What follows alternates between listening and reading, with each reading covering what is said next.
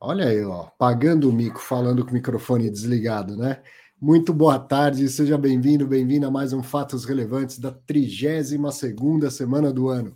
Sabadão, 17 horas, hora do vídeo mais relevante da sua semana. Obrigado pela parceria, pela companhia de sempre para quem está assistindo ao vivo e para você que assiste depois ou ouve no seu melhor horário também. Muito bom contar com a sua presença, né, com seus comentários, sempre muito, muito legal. E a, a presença dos amigos que aparecem de surpresa. Ó, quem aparece aqui, ó. Hoje é dia de assistir ao vivo na velocidade 2.0. Já sabe de quem eu estou falando? grande Losnar. Boa tarde. É, eu sempre ouço né, o, as gravações, né, realmente na velocidade 2 ali, eu falo também muito rápido, né? é, é, pensa muito rápido, fala muito rápido. O Osnak é, é, crânio, é difícil acompanhar os raciocínios dele, viu?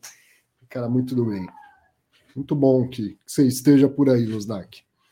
Semana foi, sim, tranquila, tem quatro fatos relevantes, mas coisas interessantes e principalmente o último, que foi do, do Rio Bravo Renda Educacional, baita operação estruturada, assim. Depois eu quero ouvir o, o comentário do Losnak, mas eu, eu entrevistei o, o, gestor, Felipe Ribeiro, a gente vai ter uma conversa longa de uns 20 minutos, você vai ver que, que interessante que foi essa operação cheia de pontas, assim, todas bem amarradas para viabilizar nessa situação de mercado uma compra, uma emissão e uma compra alavancada a uma taxa que hoje em dia não, não existe. Né?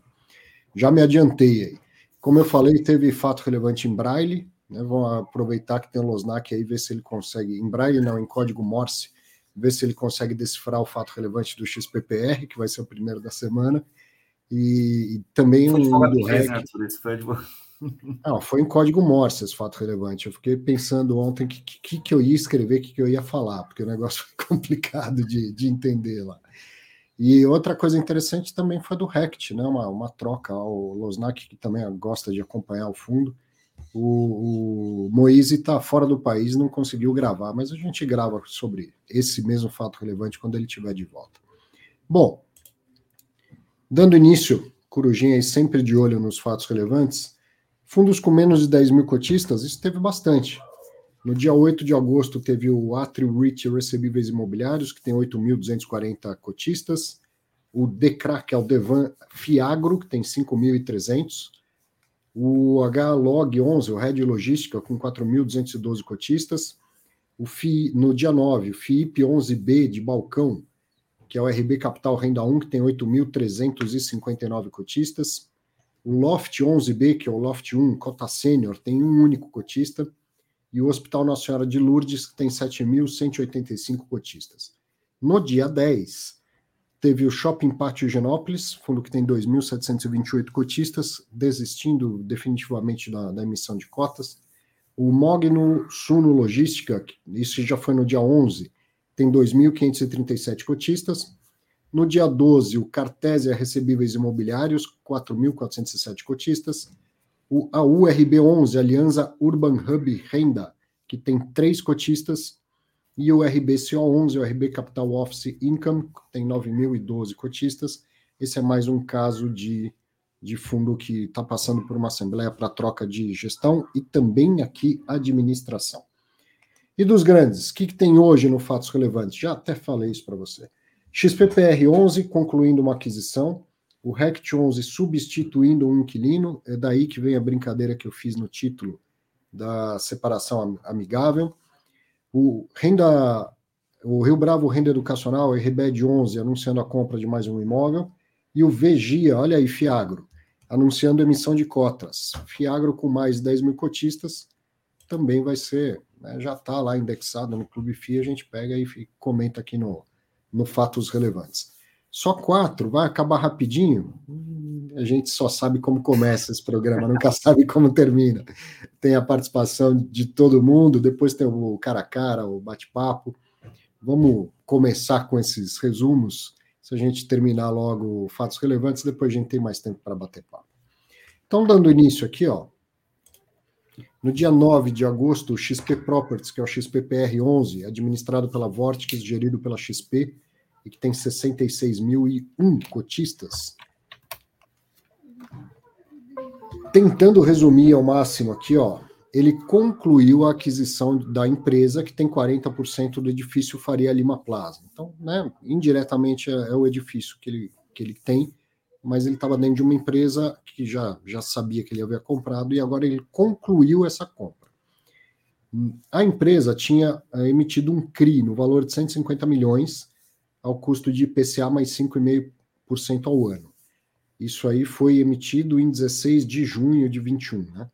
O saldo devedor atual é de 179 milhões 269 mil 350 reais e 11 centavos.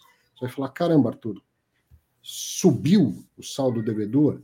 Sim, porque tem a correção do IPCA nesse período todo e a, o CRI tem carência de juros nos primeiros três anos e o principal vai ser pago integralmente no vencimento que é em cinco anos.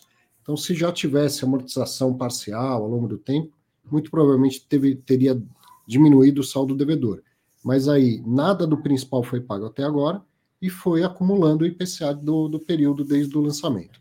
Então, apesar essa informação está assim no fato relevante, é, o que, que eu quero entender? Que, obviamente, o fundo assumiu mais esse CRI e trouxe mais essa alavancagem para dentro do fundo, tá? Mas não está claro isso no texto do fato relevante. O fundo ainda tem obrigação de pagar outros 70 milhões 790 mil 401 reais e 10 centavos pela empresa. E os prêmios de locação já foram recebidos pelo fundo, ou seja, a renda mínima garantida que o fundo tinha a receber, pelo que eu entendi do fato relevante, já foi recebido. No entanto, no fato relevante dessa compra, falava que era 16 meses de, de renda mínima. E não faz 16 meses daquele primeiro fato relevante. Então também não está claro isso para mim. É o que está escrito, o fundo já recebeu. Mas recebeu antecipadamente? Vamos ver se o Losnak me ajuda a decifrar isso aí. O imóvel atualmente está 47% ocupado e a CBRE e outros parceiros buscam novas locações. Losnak, isso é bom em código Morse? Quando a gente era criança, tinha. Hoje em dia tem emoji, tem tudo, né? Mas lembra que tinha aqueles aparelhinho de walkie-talkie, tinha sempre até ó, código Morse para a gente brincar lá mandando barulhinho e tal. Eu, eu, achei que esse fato relevante veio em código Morse. Não, como você falou, realmente, né? acho que tinha, assim, tem a obrigação do jurídico fazer o primeiro texto ali, mas uh, é bom a gestora fazer o segundo, sei lá, na segunda página, é. terceira página ali, né? Acho que realmente tá muito Aliás, complicado, o que eu entendi foi conclusão da operação mesmo, como você falou, né? Agora, Aliás, é, deixa eu avisar, eu mandei mensagem para o Carrasco, participa sempre, quando, quando o Carrasco aparece, é outro fato relevante, né? Ele explica tudo em detalhes, e ele respondeu a minha mensagem, falou, cara, tá, tá difícil, tô viajando, semana passada teve expert, né, já fiquei fora, agora tô viajando e tal, vou tentar conciliar a agenda, mas é, não deu. Desculpa, te cortei, Losnak. Não, então, acho que o, o, que eu falei, acho que é isso mesmo, assim, acho que a, a, a, conclusão da operação ali, né, que eles vão comprar, então concluiu a, a, compra ali, mas como você falou também, a dívida é uma coisa um pouco estranha ali, que não, não deixou muito claro ali mesmo, né. Mas assim, acho que o ponto é assim, acho que é, tinha, acho que assim, alguma condição ali precedente, mas já está tudo resolvido ali para o ativo ali para o fundo, que tinha acabar acho que o Abits, não sei lá o que, que tinha ali. Mas é um, é um bom ativo ali para o fundo como um todo, né? Então, uhum. É, agora está tá uma parte alocada, né? Vamos ver realmente como fica a conclusão para alocar tudo, né? E, e, acho que o grande desafio dele, né, é realmente a parte da dívida, né? O, a, o fundo está muito alavancado, né? Ele esperava que o mercado melhorasse agora nesse ano, né, ou só ano passado, e ainda não teve uma, uma janela boa para captar dinheiro, né? Sim. A, a, circunstância macro, né, tanto da economia e depois também do, do mercado de fundo imobiliário, pegou muito o gestor de surpresa, né? Gente que, que alavancou, que fez operações contando com uma nova emissão de cotas e de repente azedou tudo e inviabilizou essas emissões, né? Então, muito fundo que já esperava ter amortizado boa parte das dívidas ou que esperava ter feito, por exemplo, o, o RBR Properties. Ele, o gestor sabe que concentrou bastante o fundo, mas o que ele esperava? Que ele ia diluir a, o, o, o, River One com novas emissões e outras compras, né? E, e as novas emissões estão tão quase que inviáveis, né? Apesar de que o Rio Bravo Renda Corporativa conseguiu tirar um. O Rio Bravo Educacional conseguiu tirar um coelho da cartola, que a gente vai ver ao final aqui do, do Fatos Relevantes. Mas foi isso que eu entendi. Assim, essa conclusão é, é mais na base da burocracia, né? Porque o fundo ainda tem valores a pagar, então não é que encerrou a operação. Assumiu a dívida e ainda tem, tem valor a pagar pela, pela própria empresa, parcelas futuras para pagar pela própria empresa, né? Sim. E o fato relevante ainda colocava outra SPE lá daquele edifício de Alphaville para dizer que ali não tinha nada a ver, que estava tudo ok. É outro, outro assunto que aparentemente nem precisava estar no fato relevante. Podia ter mais sobre esse e menos sobre, sobre o outro. Enfim, uma pena que o, que o Carras não, não conseguiu participar, mas não foi por, por má vontade, não. Ele, quando chega, muda tudo e deixa tudo bem claro para a gente. Continuando aqui, ó. No dia 11 de agosto, o REC Renda Imobiliária, o REC 11, administrado pela BRL Trust, gerido pela REC, fundo que já tem 79.005 cotistas, anunciou que substituiu o inquilino do imóvel Agastur. A própria inquilina Agastur encontrou um novo inquilino, que é uma pessoa física, para substituí-la. Então ela, ela sai e já deixa um outro inquilino no lugar que ela mesma prospectou. Como esse contrato é atípico e a Agastur está saindo do contrato, tem uma multa para pagar, que é de 38 meses remanescentes de aluguel. Né? Contrato atípico, aquela história, a multa é tudo que falta até o final do, do aluguel. Cada aluguel, só que aí é, o inquilino fez uma composição com a gestora. Já, a inquilino Agastur. Já que eu trouxe um outro inquilino, eu vou sair, mas já tenho um para colocar no meu lugar. É, vamos fazer o seguinte: eu tenho que pagar a multa, eu pago ela mensalmente, e se à medida que o inquilino vai pagando o aluguel, você considera isso como multa. E, e, com isso, então, a cada vez que o novo inquilino, essa pessoa física que eu trouxe, pagar um mês de aluguel, você considera como, como se fosse uma multa, né, o, o que eu devia, e vai abatendo da multa. Então, cada aluguel recebido desse novo inquilino será abatido da multa devida. Mas a multa continua existindo, não é que ela deixou de existir. É, a, como se a Gastur ficasse aí como uma fiadora, vamos dizer assim, tá? Se esse novo inquilino não pagar aluguel, seja porque tem carência, então provavelmente se tem isso no texto, deve ter uma carência para a entrada dele, ou por inadimplência, ou porque ele rompeu o contrato, seja lá o que for, aí a Gastur continua responsável pelos pagamentos. Uh, e a vacância do fundo permanece em 10,09. Então não houve alteração financeira e não houve alteração na vacância. O que, que mudou aí? Sai uma empresa que é a Gastur, entra uma pessoa física. Mudou o risco de crédito? A gente não sabe, não sabe quem é essa pessoa física, ela pode ter um risco de crédito até melhor do que a Gastur, dependendo de quem for, mas em último caso, é, em caso de falha desse inquilino, o risco é a Gastur. Então, o risco de crédito permanece praticamente o mesmo também, né?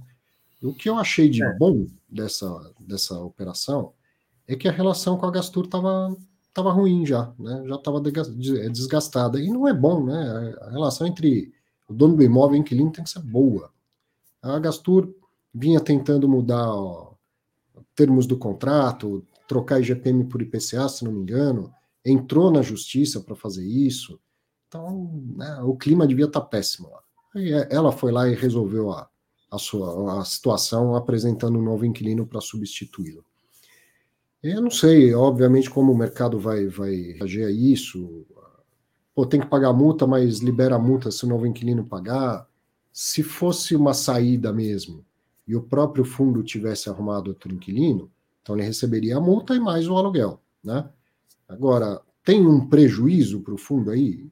Eu, na minha opinião, não. Acho que tem uma boa saída, tá? De, de tirar um inquilino que estava numa relação ruim lá com a gestão, sem, no entanto, trazer uma vacância para o fundo. Tem aí essa questão da multa. O que, que você achou, Losnak? Não, então, acho que como você comentou, né? Se não me engano, o Walmart fez esse, teve esse problema ali com o HGLG, né? Que também era um contrato atípico gigante ali e aí ele quis sair, né? Aí ele pagou também de maneira integral a, a multa remanescente, né? Que são os aluguéis dele remanescentes. E aí o Credit Suisse achou, né? Um novo inquilino lá, né? E deu certo. Então ele conseguiu distribuir é um rendimento muito gordo, né? Com, por causa disso, né? No caso que a gente está vendo o Rect, é, não, é, não é isso, né? Então, é basicamente, entre aspas, né, de uma maneira, sei lá, né, mais simples, é uma sublocação, né? Quase, né? Isso. O, como falou, o cara responsável lá, né? Se o, se o físico não pagar, vai ser a, a Gaxtura ainda. E aí o, né, como chama? É, a, o contrato que a Gaxtur fez com esse inquilino pessoa física, né? A gente não sabe se cada um paga metade do mês, né? Então, assim, acho que uhum. é, não dá para saber, né? Porque realmente é uma coisa que está entre eles, né? E acho que o ponto, como você falou assim, né? Lá atrás, né? Assim, a 2020, se não me engano, que teve contrato com a Gaxtur ali, é, era um ativo, né? Assim, na, na, cidade de São Paulo, né? Assim, acho que aqui na Rebouças, então, assim, acho que meio que o Moisés falou, né, que tinha oportunidade boa também, né, na cidade de São Paulo, não é só realmente é, fora do radar, né, em cidades ali não óbvias, né, vamos dizer assim. E aí ele teve esse problema, né? E realmente, né, como você falou, né, se tá tendo um problema ali, né, do inquilino com o, o, dono do ativo, né, realmente é melhor ali, né, assim, da melhor maneira possível acabar com esse problema, né? E essa, esse, esse fim aí que a gente está vendo é uma é um paliativo muito bom, né? Vamos dizer assim. Então, a agricultura para de pagar esse aluguel que ela considera caro, né? Porque ela não queria passar a inflação, como você falou. Mas na época que ela fez a locação já tinha um GPM alto, né? Mas assim, acho que. E aí vamos ver o que acontece, né? Se. É, o, como chama? Se a Time Microsoft esquece, né, de vez em quando, de pagar aluguel lá no TRNT, né? Vamos ver se, é, se, se algum dia né, a pessoa física não pagar, né? Em quantos dias né, a Gaxtur vai ter que pagar o ERECT, né? Acho que é uma boa pergunta isso, né? Mas eu, eu, concordo com você. Assim, se a gente for lá ao pé da letra, pegar o contrato, houve uma quebra de contrato, tem que pagar a multa. Mas vamos trocar, de tentar trocar de, de posição, né? Fôssemos nós o inquilino. Cara, o contrato vai seguir, o, o, aluguel vai continuar sendo pago exatamente no mesmo valor, eu não vou deixar o imóvel vago, não há razão de ser, é, de você me cobrar essa multa, ainda mais que eu estou trazendo esse novo inquilino. Então eu, eu também gostei da, da solução. Acho que foi uma boa composição para todo mundo, para os cotistas e para o uh, inquilino, que aparentemente não queria sair de lá, né? Ele estava brigando pelo valor do aluguel. É. Né? Mas por algum motivo preferiu então sair e repassar a bola para um, um terceiro. É um imóvel bem localizado, uma região super nobre de, de São Paulo para o varejo, para o comércio, né? Varejo, varejo de altíssima renda. Então, deve esse, essa pessoa física, apesar de ter alugado na física, deve provavelmente fazer ali um, um, comércio dele, ou até, não sei se é o caso, mas a Gastur talvez tenha uh, um modelo de franquias. Então ele assume ali continua a Gastur, só que agora com uma franquia, não sei. Mas uh, acho que foi uma boa solução para todo mundo e não vejo nenhum problema em um, nessa composição que a gestão fez em relação à multa. Agora a gente vai ver comentários em geral aí do, do mercado. Bom, vamos lá. A operação mais complexa e interessante da semana. No dia 12 de agosto, o Rio Bravo Renda Educacional, que é o RBED 11, administrado e gerido pela Rio Bravo, e o fundo tem 12.476 cotistas anunciou o seguinte: que o fundo comprou um imóvel de 23.770 metros quadrados em São Bernardo do Campo, que é interior de São Paulo, muito perto da capital, locado para Anhanguera Educacional por meio de dois contratos. Um contrato atípico com vencimento em novembro de 2027, eu vou chamar isso de contrato 1, e o contrato 2 é um típico com vencimento em outubro de 2034 mas que a multa corresponde a 40% dos aluguéis a vencer. Então, ele não é atípico, porque a multa não é o total dos aluguéis a vencer, mas ela tem uma multa mais pesada do que o normal para um contrato que seja típico. Né? Seguindo, o valor da compra é de R$ 75.379.097,24, que serão pagos R$ 40.590 em cinco parcelas de R$ 8.118 que serão pagas com recursos que serão levantados por meio de uma emissão de cotas. Essa emissão vai ser ancorada pelo vendedor do imóvel e tem como preço o valor patrimonial do fundo em fevereiro de 2022. Já te adianto por que fevereiro, porque foi quando começou a negociação. Tá? E os outros 34 milhões 789 e 97 assumindo uma dívida por meio de um CRI, que já é existente e que tem como lastro o contrato de locação 1 e o custo de IPCA mais 4,48% ao ano. e vencimento em novembro de 2027. Então, daqui a pouco você vai ver melhor na, na entrevista com o Felipe. Prazo e indexador dessa, da, da dívida casam perfeitamente com, com o contrato que foi dado como lastro. O cap rate dessa operação é de 9,86% ao ano. Porém, o ROIC, que é o retorno sobre o capital investido, será de 14,88% ao ano. Evidentemente, no primeiro ano, isso vai diminuindo ao longo do tempo, por conta da alavancagem. Então, o fundo compra um imóvel que você pega lá, o que tem a receber de aluguel, né, 12 meses de aluguel, divide pelo valor pago pelo imóvel, 9,86%. Mas o fundo não colocou 100% do dinheiro e ainda vai fazer uma compra parcelada, né? Então, o retorno sobre o capital efetivamente investido salta para 14,88 e vai diminuindo à medida que o fundo vai amortizando essa dívida. A alavancagem total do fundo passará a ser de cerca de 18% do patrimônio líquido e o impacto esperado no rendimento é de 3 centavos por cota após o pagamento da última parcela da compra. Eu, assim, tenho um material super completo depois, né, um anexo ao fato relevante, cheio de gráficos, e eu, eu quis fazer um resumo bem mais breve aqui desse fato relevante, porque eu entrevistei o gestor ontem no fim do dia, vou colocar agora para você assistir, e a conversa foi bem detalhada, tem 20 minutos de bate-papo para você entender bem essa operação. E aí depois a gente comenta novamente, Lusnak. Você acompanha a entrevista aí se, se puder, e depois a gente comenta melhor essa operação. Deixa eu encontrar aqui.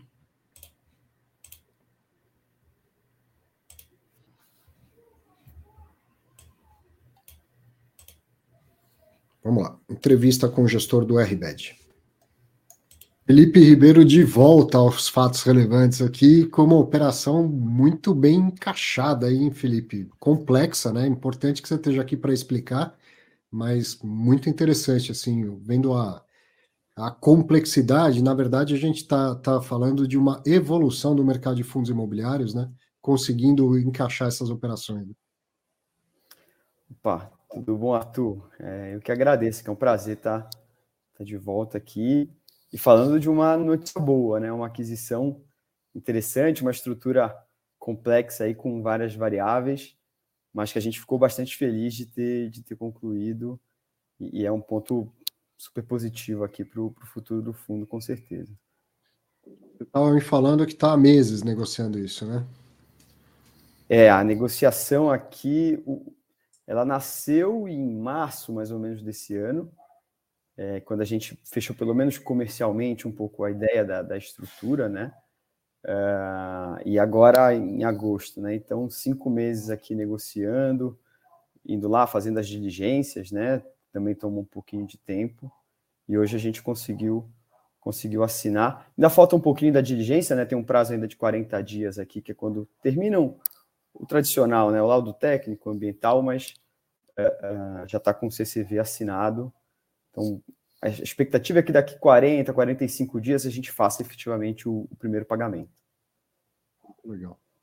Bom, então, para todo mundo entender, o, o, o, Rio Bravo Renda Educacional está comprando mais um ativo educacional, ocupado lá pela Anhanguera, né? Exato. E num, numa operação em que ela tem uma alavancagem e ainda vai ter uma emissão. Exato, exatamente. Agora, tá? conta o enredo dessa história toda aí.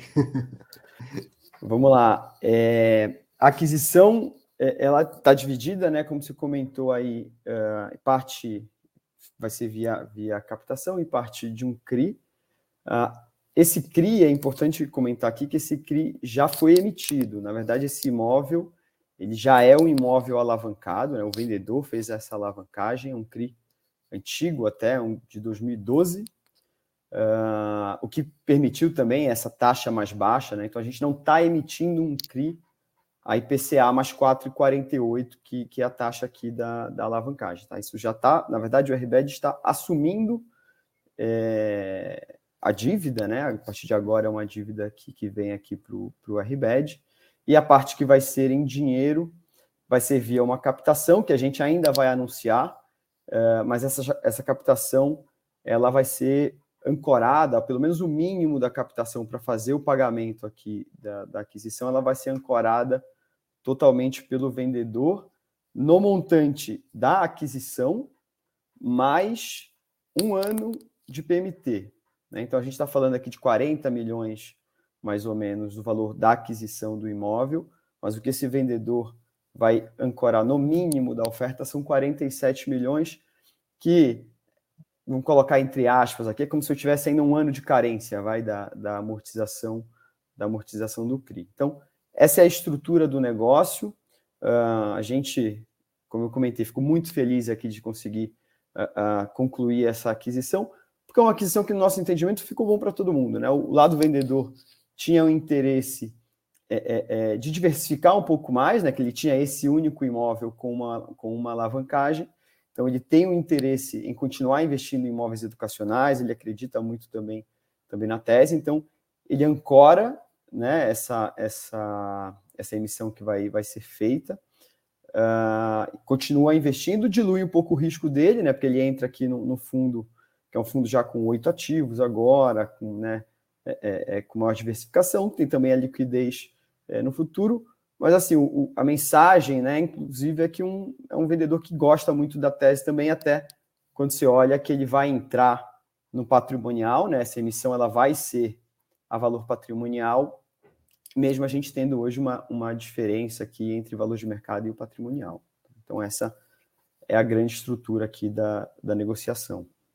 Eu, eu tenho várias é, dúvidas e, e, comentários. Então, é, vamos começar pela, pela alavancagem.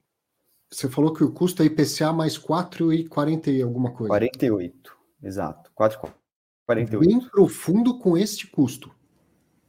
Exatamente, exatamente. O, o fundo ele adquire é, é, um imóvel é uma seção né, do, do, do imóvel, pro, o, o, imóvel já está alienado, então, efetivamente, né, se for no, na, na, no pé da letra aqui, nem é um CCV, né, é um contrato de cessão para o RBED que assume todos os ônus e bônus do imóvel, né, tem direito ao aluguel e passa a assumir a dívida. Olha que interessante, eu vou, vou aproveitar para explicar um conceito muito importante da renda fixa, que a renda é fixa. Esse título, com certeza, hoje está negociado a um preço com deságio que leva a rentabilidade dele a IPCA mais 7,5, mais 8, alguma coisa assim. O fundo não está comprando o, o, o CRI, ele está na, na outra ponta, na ponta devedora, né? Mas a renda nunca muda. Quando a gente tem um CRI, a gente tem um credor e um devedor. Esse devedor, ele assumiu uma obrigação até o final do, do prazo, que é pagar IPCA mais 4, sei lá, quando isso não vai mudar. Aí uhum. o mercado olha, não, mas agora tem um, eu posso comprar um tesouro direto para ganhar IPCA mais 6.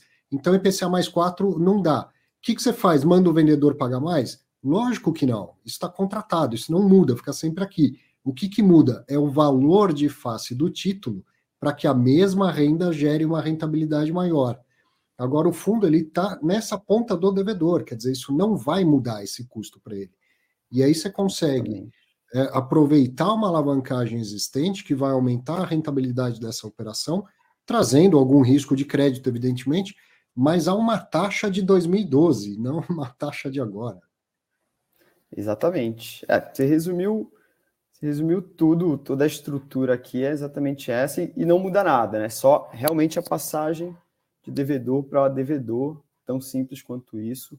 E o CRI ele segue da, da, da, mesma forma, né? A mesma securitizadora, a mesma estrutura de garantia, nada muda é, quando esse imóvel vier aqui para o RBED. E aí, na parte da emissão de cotas que vai ser ancorada pelo vendedor do ponto de vista financeiro, para mim, é, é absolutamente claro que ele faz um negócio que vale a pena. Como você falou, ele troca mais risco por menos risco. Né? Ele está concentrado num único imóvel, num único inquilino. Ele vem para um fundo com diversificação de imóveis, de inquilinos, com liquidez e tudo mais. Então você fala, pô, esse cara está rasgando dinheiro? Não, ele está precificando o retorno ajustado pelo risco. Ele está vindo para uma estrutura de menos risco, não tem nenhum problema ele pagar um, um, um valor maior. Agora, uhum. a minha dúvida é: existe algum risco, alguma possibilidade sobre aquela questão dos 25%, já que ele é dono do imóvel, vai vender, tem alguma trava para isso? Ou não uhum. nem seria o caso, já que é um único imóvel de, de uma carteira de agora oito? Tá. É, não, a gente não tem, não tem esse risco, tá, Arthur? Assim, se fizer 40 milhões aqui, que é a parte é, em dinheiro que ele vai receber, 47 na verdade, né? Que tem mais uhum. um, um, adicional. Uh, dentro do fundo, você nem tá, a gente nem está falando aqui de 25%, o fundo hoje tem mais ou menos 300 milhões, né? Vamos 270, né, vamos arredondar aqui. Então, é menos de, de, de 25%. E, na verdade, do lado do vendedor, é mais de um vendedor, tá? Então, não vai ser uma pessoa que vai ter é, todas, todos esses 40 milhões em, em, cotas. Na verdade, a gente está falando aqui de mais ou menos é, 10 vendedores do lado de lá, tá? Que vão hum. diluir hum. entre si essa, essa participação. Dilui ainda mais, né? Exato. Eu vou compartilhar aqui o anexo do fato relevante. Primeiro, gostei muito de toda a explicação da securitização, o que, que é o CRI, esse, esse cuidado é super importante. Né? Vocês prepararam um, um, anexo muito legal, com, cheio de, de informação. Então, o, o, vencimento do contrato e o caso do CRI, ele é casado, certo? O mesmo indexador, o mesmo vencimento. Nesse, nesse ponto, os, os indexadores andam juntos, né? Correto, mas tem um detalhe aqui no contrato, Arthur, que o vencimento é 2034, mas ele é atípico até 2027. Então, na verdade, Nossa. o CRI ele vence junto com o contrato atípico. Tá? O vencimento desse CRI é 2027. De 27 até 34, eu tenho um contrato que ele é típico, quase típico, né? Ele tem um, tem um, um é uma multa rescisória um pouco maior do que o tradicional. Então, se ele uhum. rescindir, ele tem que pagar 40% dos aluguéis a vencer, então ele não é mais aquele certo. atípico tradicional, tá? Então, o CRI é até 2027, 27 até 34 é um típico quase que tradicional, vamos dizer assim. Tá? Então, não tem risco de descasamento do CRI com prazo indexador. Existe não, um, uma possibilidade de pré-pagamento desse CRI, se for o caso? Não, não seria agora, evidentemente, com essa taxa não haveria motivo para pré-pagar. Mas, uhum. sei lá, Brasil é uma coisa de louco. Amanhã uh, volta a ter papel IPCA mais dois. Você poderia pré-pagar, se fosse o caso? Posso, posso pré-pagar. Tem, tem um prêmio aqui para esse pré-pagamento, né? Uh, de 1%, mas eu é, é, é, é, por decisão nossa aqui, se Sim. for o caso de pagar, tá? Não tem nenhuma trava. Aí sobre o imóvel, muita gente ainda acha que o presencial vai acabar e tal. Eu, é uma convicção minha que não. Eu, pelo menos como professor, não aguento mais dar aula online, imagino os alunos. Uhum. Mas você estava me falando que tem mais algumas coisas que reforçam essa situação, né? De que o imóvel continua estratégico para o inquilino. Exato.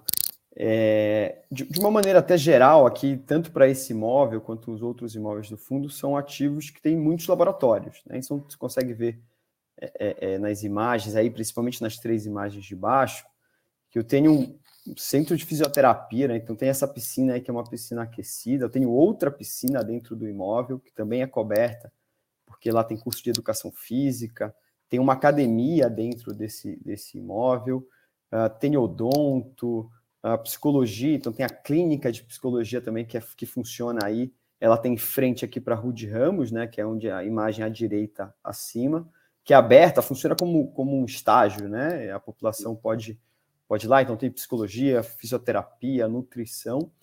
Mas tem um, um, uma questão muito interessante nesse imóvel aqui, que a Anhanguera fez um, um investimento recente, menos de dois anos, ou seja, ela fez um investimento já na pandemia né, que foi para estrear o curso de medicina veterinária aí dentro, dentro desse imóvel. Então, na foto ficou um pouquinho uh, pequeno, mas ali onde tem a fachada para a Anchieta, bem na esquerda ali abaixo, na parte de baixo ali à esquerda, não sei se vai dar para ficar muito claro. Isso, perfeito. Estão vendo, parece uma cerca. É porque a gente tem um curso de medicina veterinária aí nesse imóvel que tem Medicina veterinária completa. Eu tenho desde animal de pequeno porte, médio e grande porte. Então, dentro desse curral aí, eu tenho um bezerro, uma vaca, um cavalo. Então, assim, foi um investimento que foi feito pela, pela Anhanguera. Eles que construíram esse pedaço aí, esse anexo que tem esse curral. Atrás tem a clínica de atendimento é, veterinário.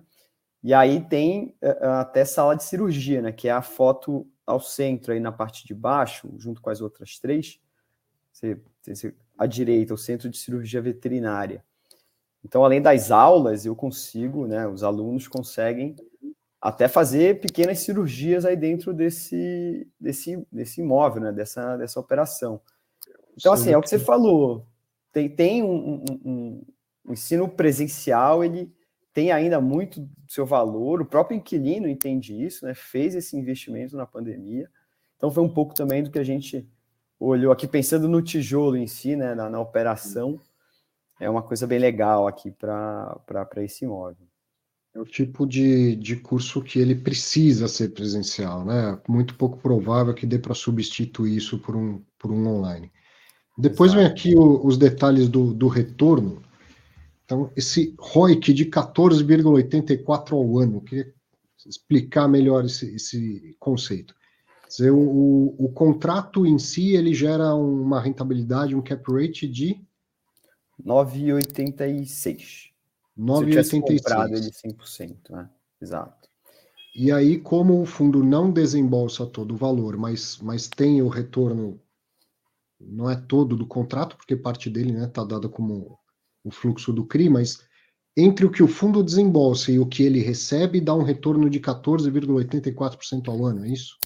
Exatamente. Essa estrutura da, da alavancagem né, permite que a gente tenha um retorno maior uh, no início. Efetivamente, quando você imaginar como se fossem linhas, né? Você entra o aluguel 100%, uh, paga-se os juros. Então, essa subtração de aluguel menos os juros é o que vira efetivamente resultado para o fundo, né? O que o fundo vai, vai distribuir. Então, é, ele vai distribuir esse valor tendo pagado efetivamente só a parcela em dinheiro. O restante, que é a parte da alavancagem, ele vai pagando é, ao longo do tempo, por óbvio, né, no futuro, quando houver a necessidade de caixa para começar a amortizar isso, você passa né, a ter que a ter esse caixa para fazer esse pagamento. Mas no início, você já tem um resultado maior de, dos 9,88 que a gente comentou para acima de 14 uh, uh, desde o início. Né? Eu ainda tenho uma coisa que a gente acabou não comentando, como os pagamentos são parcelados, são cinco parcelas mensais, né? Então, no início, eu ainda tenho um resultado, nesses cinco primeiros meses, um resultado ainda maior, porque eu já recebo certo. 100% é, é, do aluguel logo no primeiro pagamento, e aí, quando eu for fazendo os pagamentos, né, que vai ser via chamada de capital ali na, na, na captação, eu tenho, ou seja, um resultado maior e só com o passar desses cinco meses que eu vou chegar ali no final e ter efetivamente a quantidade de cotas novas que entraram é, versus o pagamento. Então, a gente comentou aí no fator relevante, terminando, é, é, concluindo o último pagamento, eu tenho um resultado aqui de 3 centavos por cota, né, um ganho de 3 centavos. E, na verdade, nesses cinco primeiros meses, eu tenho um ganho até um pouquinho, um pouquinho maior. Tá? Então, esse ROIC ele vai diminuindo à medida que é preciso amortizar a dívida, né? E pagando o principal da dívida, certo? Exatamente. Até, até que no final eu devo entender que chega nos mesmos 9,86 quando o fundo desembolsa todo o valor. Perfeito, perfeito. Principalmente porque tem esse casamento aqui entre taxas, né? Já que o contrato também reajusta IPCA e o, o, o CRI também. E e essa amortização, ela acontece é, mensal, semestral, é tudo no final, e, e o, o, fundo tem uma estrutura de caixa já planejada para aguentar a amortização. Sim, uh, esse CRI ele foi estruturado de uma forma bastante, bastante interessante, que na verdade ele não vai repassando, ele repassa, claro, né, se eu precisar, se eu, se eu resolver pré-pagar, você atualiza o IPCA até a data do pré-pagamento. Mas ele, na verdade, só repassa aqui para o devedor é, o reajuste do IPCA no mesmo mês que tiver o reajuste no contrato. Ou seja, eu não tenho risco ah, nenhum. Eu não tenho risco nenhum de, eventualmente, porque o, o IPCA ele vem todo mês, né? E o contrato, no final de 12 meses, você, as curvas se encontram mas você pode ter, às vezes, um IPCA muito alto que vai fazer com que o aluguel seja menor do que o, o PMT. Mas esse CRI ele já foi estruturado para que isso não ocorra. Então, eu vou sempre pagando no máximo o limite do valor do aluguel. Quando chega na data base do reajuste, que é novembro, aqui para esse caso, eu reajusto ao mesmo tempo o contrato e o saldo devedor junto. Né? Então, você não vai vendo, pegar para acompanhar ali a planilha do CRI, você não vai vendo os, os gatilhos, né? o andamento do IPCA mês a mês. Ele vem flat, chega no momento do reajuste do contrato, ele passa 100% do, do IPCA. Então, essa é a estrutura, não tem risco de descasamento. Uh, ele já está, né? Como é um CRI antigo, ele não tem nenhum período de carência aqui. Mas a gente tem, se a gente olhar aí para os próximos 12 meses, né? Então, eu tenho é, o primeiro ano aqui uh, de 2022 ainda um milhão e um pouquinho é, de amortização e em 2023 mais ou menos 6 milhões.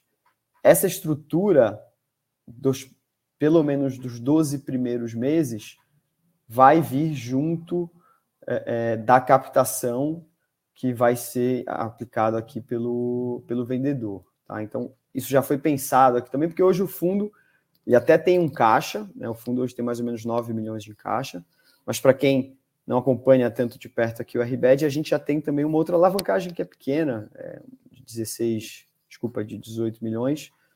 Uh, então eu não tenho nenhuma interferência aqui, nenhum risco, eu não estou trazendo um risco de caixa aqui, no, pelo menos por 12 meses, que a gente né, tem uma expectativa que no ano que vem é, o cenário macro já está um pouco mais tranquilo, mas ainda assim eu não tenho também exatamente a necessidade de fazer um, uma emissão no curto prazo. Tá? Então a ideia é essa, a ideia foi diversificar é, em mais um imóvel, um imóvel aqui em São Paulo, em São Bernardo, para quem é daqui de São Paulo, é, é, passa ali pela Anchieta, consegue ver já o imóvel, é muito bem posicionado, uh, e a gente não traz nenhum risco de caixa aqui a curto prazo também. Tá? Estava aqui dentro da nossa, da nossa estratégia da, da aquisição. Então, para fazer frente até 2023, a, a emissão da conta. E depois, 2024 para frente, se for o caso, se já tiver boas condições de mercado, emite novamente, ou então vende um imóvel, securitiza um outro contrato, ou coisa assim. Perfeito, exatamente. Legal. Muito bom, Felipe. Gostei da. A operação complexa é bom que a gente aprende muito, né? E, e se é complexa agora para a gente entender, imagino como foi para você negociar e colocar de pé isso, viu? Parabéns. Obrigado. É, é, é, legal, né? A gente, a gente gosta quando tem algo assim mais, mais complexo. É, como eu falei no início, a gente ficou bastante feliz. A gente espera também que os investidores aqui do fundo gostem da operação. A gente fez com com bastante calma, né? Cinco meses negociando para fazer com calma, deixar tudo muito bem, muito bem amarrado. E agora é seguir aqui os últimos passos da, da aquisição e o futuro do fundo aí que a gente a gente gosta bastante aqui, né? O, o, o Rio Bravo Renda Educacional, a gente brinca aqui que é um, é um dos nossos queridinhos aqui, todos são, né? Mas é um que a gente trabalha fundo antigo de 2011, né? Que mudou, era gestão passiva, virou gestão ativa e agora a gente está conseguindo crescer. Ficamos bastante contentes aqui com, com a conclusão dessa operação. Muito bom. Obrigadão, um abraço para você. Obrigado, Arthur. Até a próxima. Tá aí, complexa e interessante essa operação. Eu, particularmente gostei. Não sei o que, que você achou, Luznak. Não, acho que o, o, ponto, né, que a gente sempre brinca, né, Arthur? Acho que assim, né, é, tomar dívida é bom, né? Mas obviamente tem que ser uma taxa coerente, né? Então, assim, como você comentou, né? A IPCA mais 4 foi uma coisa boa, né? Você até tem TRX também tomou baixas baixas lá, lá atrás ali. Hoje a realidade é outra, né? Se ele tomasse essa dívida hoje, realmente é uma coisa totalmente é, diferente, né? E quando a alavancagem, né, assim, é bem comportada, faz sentido, gera valor para o fundo, né? Gera valor. Então, cap rate melhora ali, como ele comentou, o ROIC melhora ali. Então, acho que foi isso ali. É, tem que entender, assim, né, como você comentou também, né, o, o, o como chama? É, que muita gente ficou brava, né, na, na, na 20 ali, né, com o, o uhum. whisky, né, com o vino ali, né, do vendedor, né, ter as cotas ali do fundo, né, tem o fator de diversificação que você comentou, né, mas é, é, é, sempre a pergunta ali, né, tipo, se ele, o cara vai mandar ou desmandar no fundo, se tem a preocupação do 25%, uma uhum. preocupação na minha visão também adicional é, como chama? se aquele cara ali vai ser o dono do fundo no final do dia, né? Então acho que esse é um, é um risco também né, relevante, né? Uhum. Sim, é, não, não dá para saber, mas aparentemente, porque no caso da, da Globo, a Globo não é uma empresa do mercado financeiro, não é uma empresa investidora de imóveis. Aqui a gente tinha uma pessoa que já investia num imóvel para renda e que tinha cedido boa parte dessa renda para um CRI, então ele nem estava recebendo toda, toda a renda. Também recebeu, né? pagou menos, alavancou, enfim. Mas ele troca aquilo que a gente falou, concentração por diversificação, e tem um detalhe que eu até esqueci, eu esqueço da questão da, da isenção de imposto de renda, mas alguém comentou aqui logo no começo da, da entrevista que ele é, sai de uma estrutura em que ele paga imposto, no mínimo uns 12% se for na PJ, para uma estrutura que, se ele entrar na pessoa física, fica isento de imposto de renda. Né? Então, isso também ajuda a explicar a, a, o gap aí do cara pagar valor patrimonial, sendo que ele poderia comprar mais barato ao valor de, de mercado. Então, foi uma, uma estrutura em que, no momento em que praticamente as duas opções estão muito fechadas, ou seja, emitir dívida agora seria um custo muito alto, dificilmente vantajoso, e emitir cotas está tá muito difícil por causa da situação de mercado e o fundo abaixo do, do valor patrimonial. E eles conseguem uma saída para os dois mercados, né? Comprando uma dívida que foi emitida em outro cenário que vem uh, para o momento atual muito barata. É, poderia até ter feito uma pesquisa. Essa é uma dívida que talvez tenha sido cara, estou chutando aqui, talvez tenha sido cara no passado, só que na, na situação atual ela ficou barata, né? Coisas de, de, de Brasil. Não, então, é, acho que então assim, quando a gente, como chama, né, Arthur? Quando a gente compra FIIs, né, sei lá, também, sei lá, os FIIs que também compram dívida ali, né, tipo, é, olhar para o passado é muito fácil falar, né, que o cara fez errado, fez certo, né, mas, né, assim, no, no, no momento atual, né, é, você tomar decisão é uma coisa diferente, né, então, tipo, né, como chama, né, tem gente que, sei lá, quebrou a cara comprando um XPCM ali, né, e depois, né, quando, quando deu a merda, era óbvio que ia ser merda, né? Mas assim, até Sim. lá tinha gente comprando, né? Então, assim, então acho que. E como você falou também, cria isso, né? A taxa hoje é, é, é horrível, né? Vamos dizer, para o cara que vai receber o dinheiro, mas lá atrás podia ser uma taxa realmente coerente, né? Vamos dizer, com o mercado, né? Ó, o Geraldo falou, fui eu, hein? Aí eu achei o comentário, Geraldo, obrigado. De cara, o vendedor já sai ganhando só na redução de impostos, desde que ele não atinja 10% do fundo, além da, da redução do, do risco. E um detalhe que, que eu achei muito interessante, e eu só percebi na entrevista, é essa característica do CRI só reajustar o IPCA uma vez por ano. Então, casa perfeitamente com o reajuste do contrato. É, não, é, não é comum isso, né? Geralmente o CRI tem reajuste, atualização pelo IPCA mensal. Então tem um descasamento, né? Porque a dívida vai subindo Sim. de custo mês a mês e a, a, receita só reajusta uma vez por ano. E aqui não, tá tudo casado. Prazo indexador e reajuste do indexador. Aí a, a já estava pronta, assim, quer dizer, já foi bem estruturado no passado e o Rio Bravo só agora comprou com o negócio tudo pronto. É, Enfim. Se a, gente for, se a gente for chutar, Arthur, acho que provavelmente o cara que tem esse CRI ali, quem fez o CRI, provavelmente não era um fundo imobiliário, né? Porque o fundo imobiliário gosta desse negócio de passar a inflação mensal, né? Então acho que realmente deve ser outro tipo de Sim. investidor. Sim, acho que o, o que o Losnak está dizendo é o seguinte: é muito comum quando um fundo vai alavancar, então ele vai lá ver um imóvel para comprar, resolve alavancar, então ele tem um CRI ali para ser estruturado aquilo tem que obrigatoriamente passar por uma companhia securitizadora, que só ela pode estruturar um CRI, e depois alguém tem que comprar esse CRI, né? Senão a operação não, não sai do papel. E quem compra esse CRI? O próprio gestor do fundo de tijolo que quer comprar alavancado, ele sai batendo na porta dos gestores de fundo de papel, né? Ó, se, se eu estruturar essa operação, você toma? É, olha, super como uma operação grande, então, com imóvel bom, bem localizado, saiu o fato relevante, o fundo de tijolo comprou o imóvel e tem uma alavancagem, vai lá no relatório gerencial do KNP no, no mês seguinte que você vai encontrar o CRI lá, né, que foi o Flávio que tomou para dentro do, do Quineia. E aí, se fosse esse o caso, então vamos imaginar que, que o Quineia fosse o tomador do CRI, o Flávio ia falar, tá bom, desde que reajuste o IPCA todos os meses, né?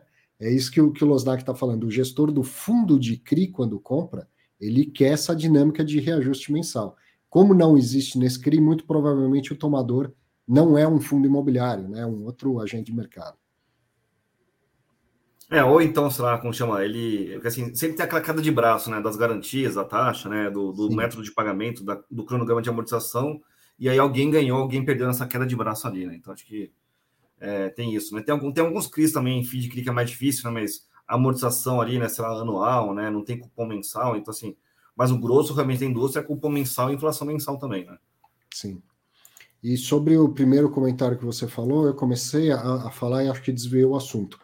Quando, quando eu falei, a ah, Globo não é um investidor de imóvel. Esse é um investidor imobiliário e que trocou um imóvel por, por cota de fundo imobiliário. Então, é, pode ser que sim, que ele tenha uma participação relevante, a ponto de ter 5%, algum caso assembleia, essas coisas assim, mas acho pouco provável que seja alguém que tenha interesse em, em sair vendendo cotas ou coisa do tipo, porque me parece que é um investidor imobiliário para renda.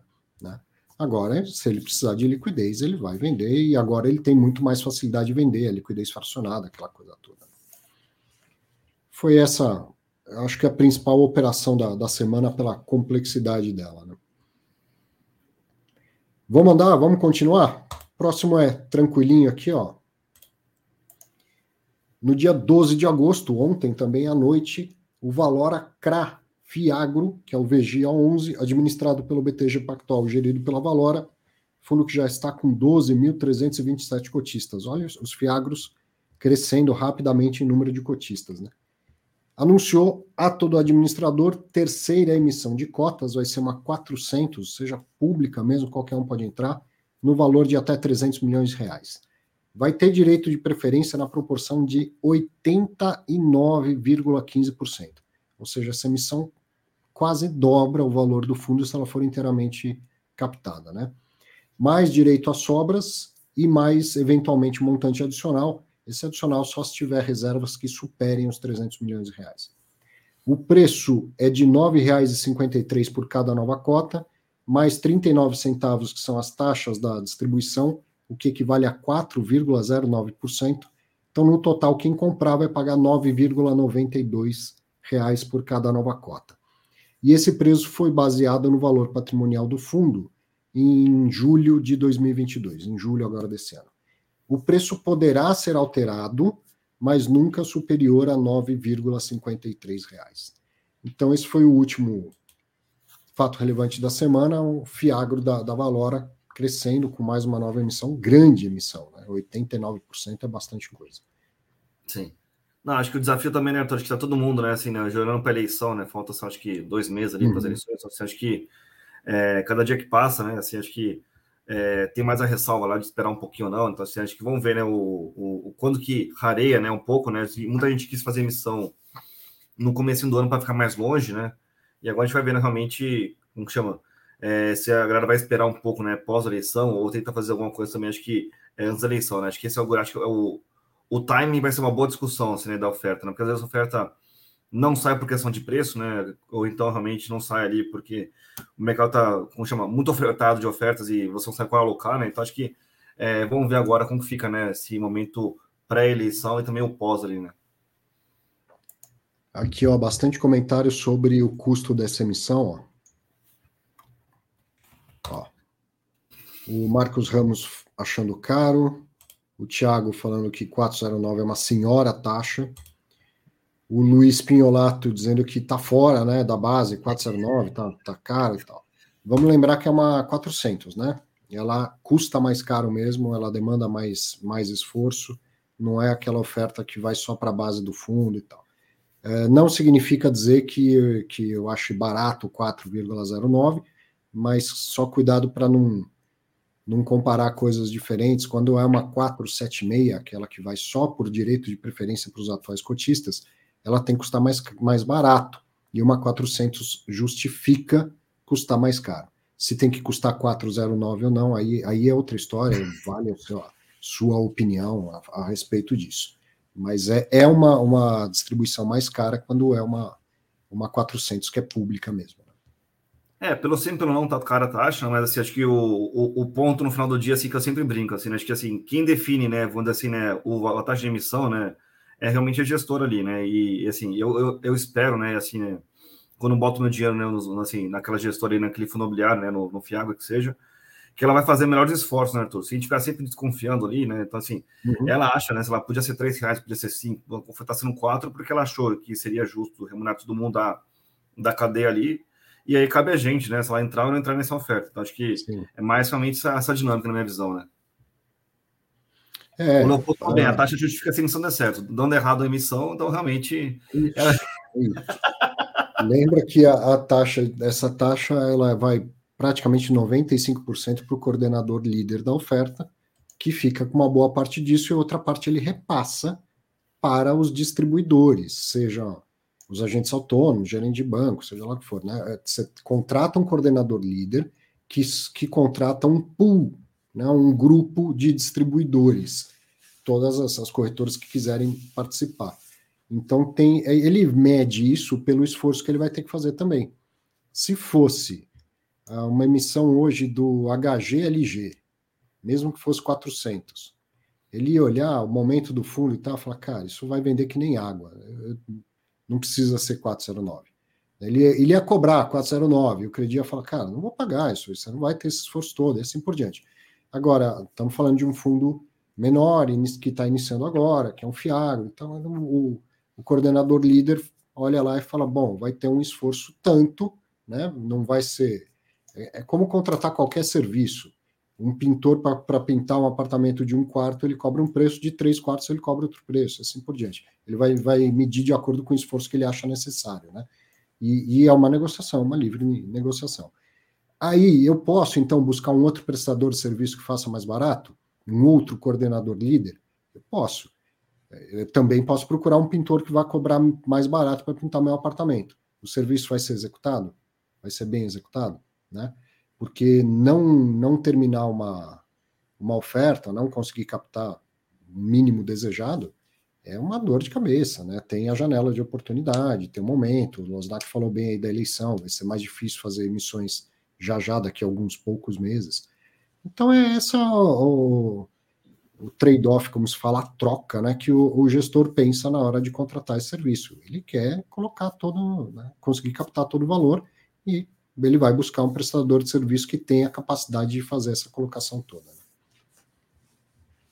É, assim, acho que eu, eu, eu, acho importante as pessoas ali, assim, darem opinião, né, mas a melhor resposta, entre aspas, né, Arthur, é você participar ou não participar da oferta, né, não adianta nada, né, ah, você gost, né, reclamar da taxa e participar da oferta, né, ou então, lá, né, é, gostar da, da taxa e não participar da oferta, você tem que ter, como chama, é, a, a, além da, como chama, da, da, opinião, tem que ter ação também, né, na minha visão. Né? Mas acho que é um ponto, assim, acho que importante, assim, né? Assim, como você falou, né? Acho que é, algumas, alguns distribuidores conseguem fazer né, emissão, outros distribuidores não conseguem fazer emissão, né? Quem não consegue lá de maneira tão eficiente acaba cobrando uma taxa mais baixa, né?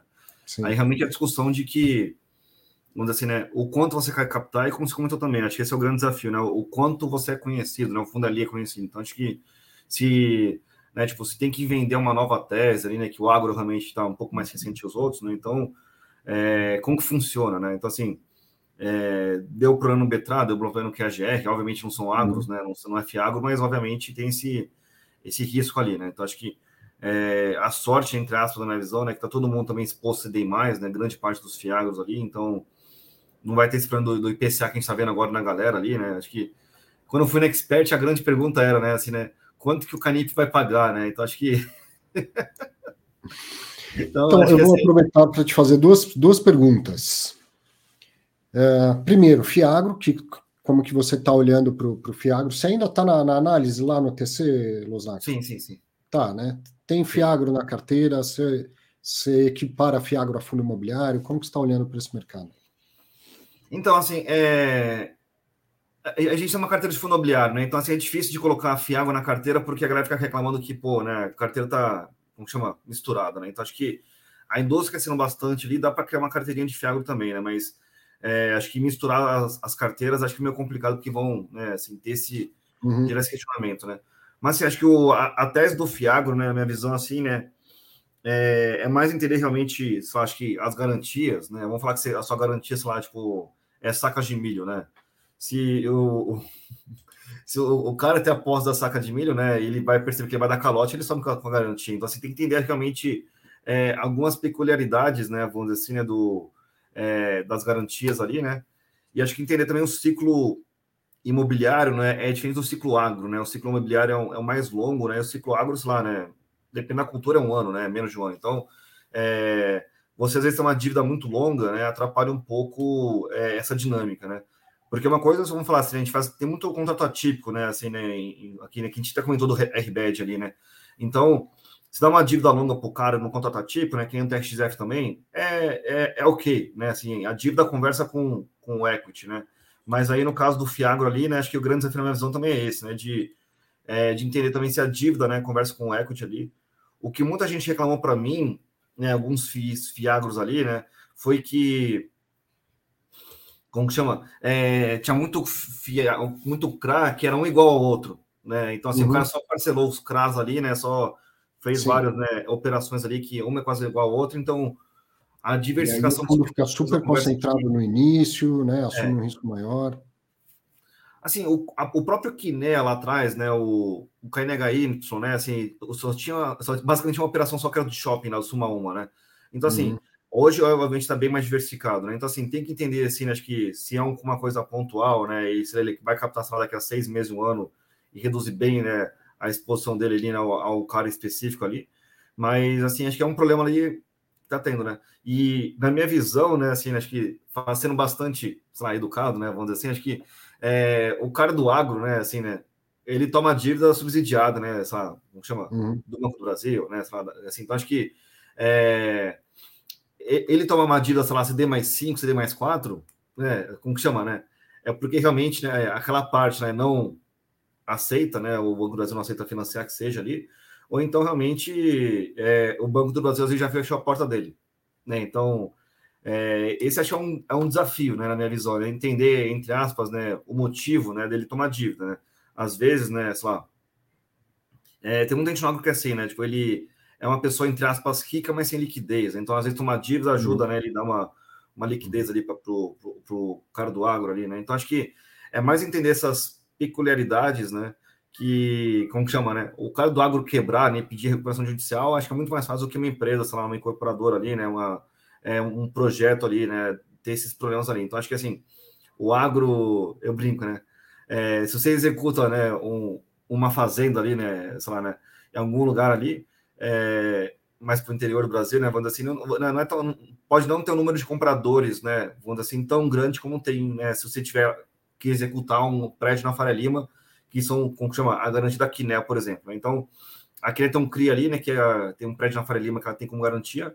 Ela vender aquele prédio na Faria Lima é uma coisa muito simples, né? Tem vários compradores em potencial, né? Então, assim, acho que o agro tem as suas peculiaridades, né? Vamos dizer assim, né? E, e tinha aquela piada de sempre, né, Arthur? Assim, que o, o, o Zarzur, né, o, o dono lá da Zetec, falava: olha, é, eu só consigo lançar onde consigo enxergar, né? Que ele lança basicamente Moema ali na região. Então, é, às vezes você foge muito, né? Você não tem, né? Como chama aquele fator local, né? Assim, então, acho que assim é um desafio agro ali, né? E eu acho que por enquanto, né? Por hora a gente tá no meio que um play safe, né? Fazendo mais essa galera do é, de dívida, né? Assim, acho que é uma coisa mais tranquila ali, porque realmente, quando a gente for pro, pro equity, né? Assim, realmente é um, é um grande desafio, né? Assim, acho que o, o que a gente vive até hoje, né? Sei lá, no Betal, Betra, né? Até no QAGR ali, foi uma coisa contrato atípico, longo contrato, né? É, vai dar algum problema no futuro, todos os contratos atípicos, na minha visão, né? Porque realmente, depois de 10 anos, né? 15 anos que seja, o preço se descola da realidade, né? Um pouco. Mas, assim, acho que nos CRAS ali, acho que é mais, é, como chama? É, entender, né? Vamos dizer assim, acho que o, o quanto, né, que aquela gestora que fez aquele fiagro ali, né, é, quer tomar de risco, né? Porque, como eu uhum. falei, né, se o cara tá fazendo um CRA ali, às vezes, né, deve ter algum problema, não sei, né? E aí, assim, acho que o ponto também, né, é que tem muito CRA também, né, como chama? É, para pessoa física, né? E, aqueles CRAs, elas não têm taxas tão boas. Então, para você ter uma, uma taxa num, num CRA boa, né? É, você tem que fazer uma lição de casa boa. Então, acho que esse é um, é um bom desafio. Eu acho que assim, né, o lado bom na minha visão do Fiagro é que traz gestoras né, que não estavam no FII, como o Itaú Asset, né, como a JGP, né? Então, assim, algumas gestoras estão vindo lá e por algum motivo, não sei, né? Eles não estavam na, na, no universo de fundo imobiliário, né? Mas assim, acho que por hora, assim, acho que é, o único que eu entrei hoje, né, foi o Betag, né, que realmente é, é um cara com bastante liberdade, com bastante risco, né? E, e realmente, é, é assim, acho que como é um regulamento muito aberto, né? Eu brinco assim, né? Quanto mais aberto o regulamento, né? Menos desculpas o gestor vai dar para mim para eu não ganhar dinheiro. Então, assim, acho que eu gosto de um regulamento mais com maior liberdade, né?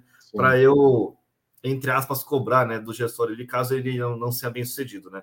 Porque como você brinca, sei lá, você compra um fundo de ação e a bolsa cai no ano, a cara fala, pô, caiu porque a bolsa caiu, não sei o que lá, né? Então, mas você compra um fundo multimercado ali, né? se a bolsa caiu, ele podia estar vendendo na bolsa, né? Então ele podia, sei lá, comprar juros, né? Então, você assim, acha que é, tem menos desculpas para me dar, né? Então, acho que a minha direção é meio que essa, né? Assim, acho que é onde a gente consegue, né? É, girar valor, tá? Mas assim, acho que está no meu, assim, tá no to-do, né? De realmente fazer, né? Acho que é, acompanhar mais o agro, né? É, hum. O IFIX mudou, né? Vai, vai mudar, né? O mês que vem, né? A, é, a configuração, né? Se não me engano, vai entrar o Helg e o Viur, vai sair o FCFL. Então tem que fazer o, preço-alvo dos dois ali para ver qual que é o preço-alvo ali do, do IFIX, né? Mas acho que depois realmente pega o galera do Fiagro ali, acho que tem uma, é, um acompanhamento, assim, acho que bom ali, né? Acho que o grande desafio do Fiagro, na minha visão, é esse, né? Como você comentou, é muita gente nascendo. É, se eu colocar o filtro mínimo lá, quem tem liquidez de 300 mil reais, acho que dá uns 4 só dos 20 que tem no, no mercado. E, e, acho que o grande desafio é, é entender, né? Assim, acho que o que, que é dívida, entre aspas, né? independente da outra, que é a mesma dívida só com, com outro nome, né? Então acho que esse é um, esse é um grande desafio que tem aqui no agro, né? É. Eu estou bem alinhado, assim, eu, eu, querendo aprender bastante ainda sobre o, o, mercado e já fuçando um pouco sobre isso. Então, um ponto que você falou, por que, que o cara toma dívida no CRAS ele tem o recurso subsidiado no Banco do Brasil? Tem limite. Tem Sim. limite. E assim como a gente, de vez em quando, né, de tempo em tempo, vamos para o mercado imobiliário novamente, de tempo em tempo começam a vir para a imprensa aquelas notícias de que o recurso da poupança não vai ser suficiente para financiar o mercado imobiliário. Chega uma hora que o, o, o recurso disponível pelo, pelo governo, o Banco do Brasil, tal, não é, não é suficiente. Ainda mais que esse mercado agro cresceu pra caramba nos últimos anos. Então, se o, o produtor pretende plantar mais, ele precisa de mais dinheiro e tem o Banco do Brasil fala: você está querendo 100, mas eu consigo só te emprestar 75, sei lá. Então ele tem que buscar outra alternativa. E outro detalhe, eu vendo os fiagros, é, olho lá a carteira e o, o, a duration média, a duração média dos, dos títulos, me parece curta porque eu venho com uma cabeça do imobiliário. Um ano e meio, dois anos e tal. E aí eu falei, por que, que é tão curta? Perguntei para o gestor de fiado. Ele falou, não é curta, é longa. O, o, produtor rural ele não consegue um, um crédito para pagar em dois anos, se ele for pedir dinheiro no banco. Então o Fiagro já está alongando a duration para esse cara. Então tem lá suas, suas compensações para ele fazer isso. Outra pergunta que eu já fiz é por que tudo CDI? Porque é assim que o produtor rural gosta de trabalhar. A cabeça dele funciona melhor em CDI do que em PCA. Então, é tudo muito começo, como era fundo imobiliário quando a gente começou a acompanhar e falar de fundo imobiliário. Né? Tem um, um período em que o mercado aqui, financeiro, precisa aprender mais sobre agro, e o mercado agro precisa aprender mais sobre a dinâmica do mercado financeiro, se estruturar com mais governança e coisa assim. É, e eu acho que isso vai acontecendo ao longo do tempo, e isso putz, tem um potencial gigantesco esse negócio. Agora, para quem entra agora no começo, coloque lá um, um prêmio por esse risco, né? por essa curva de, de aprendizado. Se é para entrar para ganhar o mesmo que um fundo imobiliário já, já te entrega, um fundo de papel e tal, fica no fundo imobiliário. Se é para ter uma rentabilidade maior, então aí você está sendo remunerado para assumir esse risco maior. Né?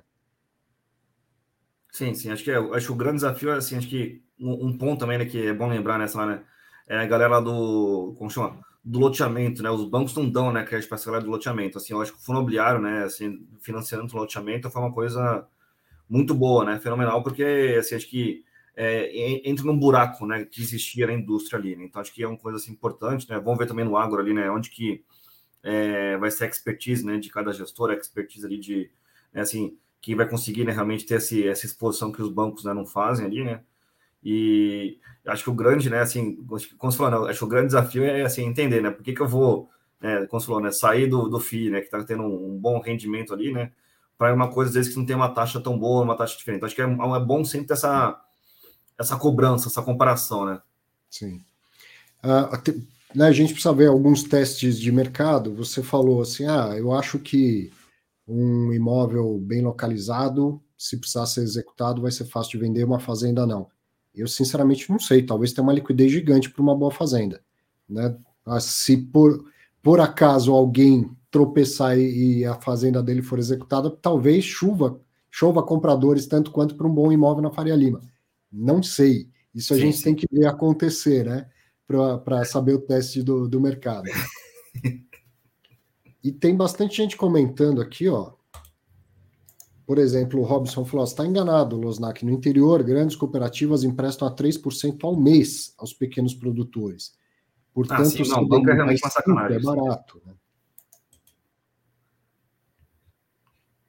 Enfim, é, é, a gente tem que conhecer. E uma coisa que eu estou gostando bastante, ó, o Adivaldo comentou, grande Adivaldo, que é, tem que pensar na terra como, como colateral, né? Isso que, que o Losnak comentou, não sei se tem liquidez, e eu também não sei, mas imagino que uma boa terra tenha liquidez. Imagino eu. Afinal de contas, é um mercado maior do que o imobiliário, até, né, Losnak? Tem gente muito grande aí, tem gringo, Sim. tem tudo mais, né? É que acho que o, eu, eu, brinco assim, né? Tem gente tão grande no agro que o cara nem precisa fazer pior, né? Assim, então acho que é realmente uma coisa assim, né, fenomenal, né? Acho que. É... Mas assim, acho que assim, o, o, o, banco, né? Você pega, sei lá, o financiamento do banco ali, é um financiamento, né? Sei lá, muito caro. A cooperativa também é um pouco mais barato que o banco, né?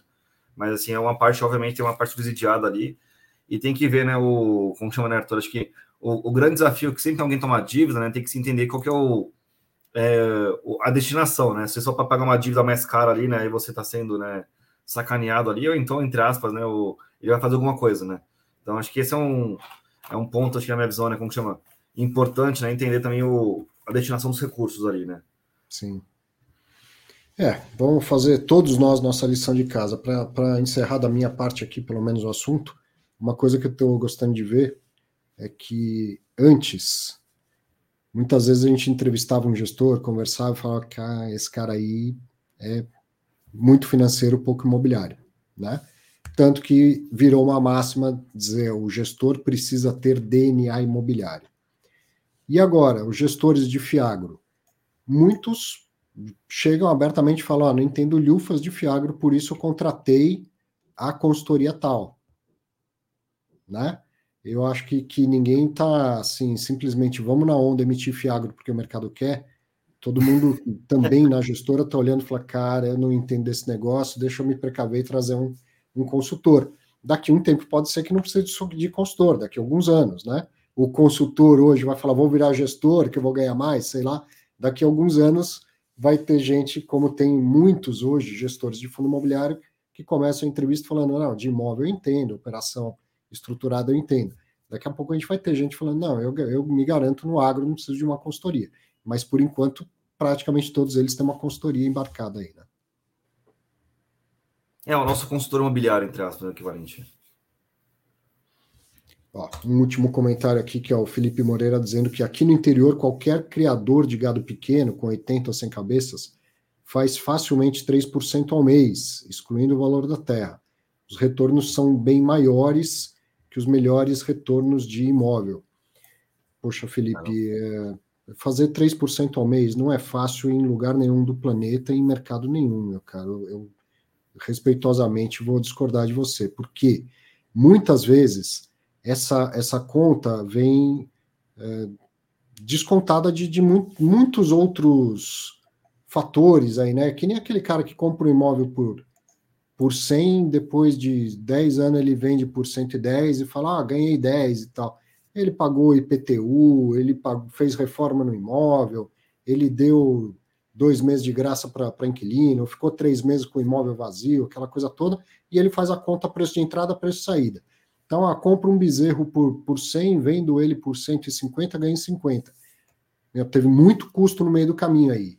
Será que a sua conta está usando né, todos os, os custos? Porque 3% ao mês é muito dinheiro em qualquer coisa, em qualquer coisa. em criptomoeda, em fundo imobiliário, em ação, seja em boi, seja lá o que for. E tem que dizer que eu não entendo lufas do mercado de boi também. É, o que eu entendo é de mercado financeiro e dinheiro é dinheiro, né? Ele não tem carimbo. Assim, o dinheiro que compra um imóvel é o mesmo dinheiro que compra uma, uma terra, um gado, ou seja lá o que for. Ganhar 3% ao mês fácil não existe em mercado nenhum, em lugar nenhum do, do planeta, tá? Então, mais uma vez, vou discordar de você respeitosamente, embora não entenda de gado. Tá? É, acho que o, o, ponto, né, Arthur, que assim, eu vejo muita gente falando também, às vezes, né, falar de precatório, né? Você conseguiu comprar um precatório X ali por um preço, depois conseguiu vender ele é, por outro ali, né? Então acho que às vezes não é escalável, né? Porque se realmente fosse muito escalável, é, aí, como você falou, convergiria para a média do, dos outros investimentos, né? Então acho que esse é um ponto para ser levado em conta. O, o Advaldo mandou de novo aqui dizendo que era uma pergunta que ele estava querendo fazer assim: não existe um seguro de performance que o Fiagro possa contratar e ficando a terra como último recurso da, do, do, colateral? A terra em geral já é o, a garantia, né? Agora, um seguro de performance pode ter, vai encarecer a operação, né? O seguro de performance Sim. seria uma, uma, opção, tem que pagar prêmio por ela, mas realmente deve existir, sem dúvida deve existir, só não sei dizer se é corriqueiro nesse mercado. É, deve ter seguro para tudo, né? A questão realmente é a precificação ali, quanto você está pagando pelo seguro ali. Às vezes é, é melhor não ter seguro. É que nem você fica comprando put ali, comprando call ali, né, para fazer teu portfólio, né? É, às vezes está tão caro, né, fazer a operação de call e put, que é melhor você reduzir o, o, o seu patrimônio, ou você aumentar realmente, do que fazer isso, né? Mas é uma questão de, é, de, de, preço, né? Sim. Bom, aproveitando agora, vamos, vamos mudar de um assunto que não é fato relevante, nem estava na minha no meu radar falar, mas já que você está aí, eu fiz até aqui um, uma capa para eu poder depois colocar bem no, no, no, no índice que eu faço pós-live. Vamos falar um pouco de deflação em fundo de papel, porque foi, cara, o tema da semana. Impressionante, né? Como se falou isso, embora eu, pelo menos, possa afirmar que estou falando disso há seis meses. O IPCA vai cair, eventualmente pode ter uma deflação, tudo mais, o rendimento dos fundos imobiliários vai cair. Aí acontece cara, vira o tema.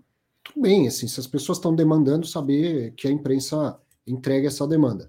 E aí, durante a semana, o Losnak provavelmente viu isso. Ah, vi, Pô, deu um Google lá, cara, não, não fiz nenhum grande trabalho. Googlei, pô, deflação, é, IPCA mensal. E aí consegui um histórico fácil né, na segunda resposta, desde 2012. Planilhei, contei dos últimos, então, desde 2012 até agora, são 127 meses, sete dos 127 meses apenas aconteceu deflação. São os tracinhos vermelhos que você está vendo na, na sua tela. E 120 dos 127 meses ocorreu inflação. Teve um evento aqui ó, de dois meses seguidos, e um evento de, sei lá, entre três e quatro meses teve, teve deflação é um negócio absolutamente raro e inconstante. Então, primeira coisa, que eu acho que as pessoas não deveriam estar tão preocupadas assim, tá? porque teve deflação. O seu título paga IPCA mais alguma coisa, seja o IPCA 10, menos 1 e tal, aquele, aquela parcela fixa permanece, te entregando um retorno acima da inflação. Se a inflação for negativa, o retorno é, fixo permanece sempre o mesmo, o retorno total pode diminuir, mas o seu, o seu poder de compra está preservado. Afinal de contas, se você for no, no posto encher o tanque do carro, você vai pagar menos do que pagava o mês passado, não é? Agora, tem um detalhe aí em relação àqueles fundos que distribuem por competência e não por caixa, né? Tem fundo de papel que distribui o IPCA, ele fala assim: eu vou ter esse IPCA para receber, eu tenho dinheiro no caixa, eu já vou distribuir. Então ele antecipa o IPCA, que não passou ainda pelo caixa do fundo. E tem gente que, de uma forma um pouco mais conservadora, só distribui quando o dinheiro passa pelo, pelo fundo. Então, aí ele distribui o IPCA, posso afirmar, o IPCA passado, né? É, não que ele tenha a receber, aquilo que ele já, já recebeu. tem alguma razão dessa preocupação toda, Losnak, se a gente pensar só nos fundos que antecipam, que distribuem por, por efeito competência? Alguém pode se embananar por conta disso? E se sim, que é o caso do KNP, se não me engano, se, ah, e vários outros, mas o KNP é um grande fundo. Se, eh, se falar sim, o fundo pode se embananar. É algo que dura mais do que um, dois meses? Ou é um grande problema para um fundo de papel isso?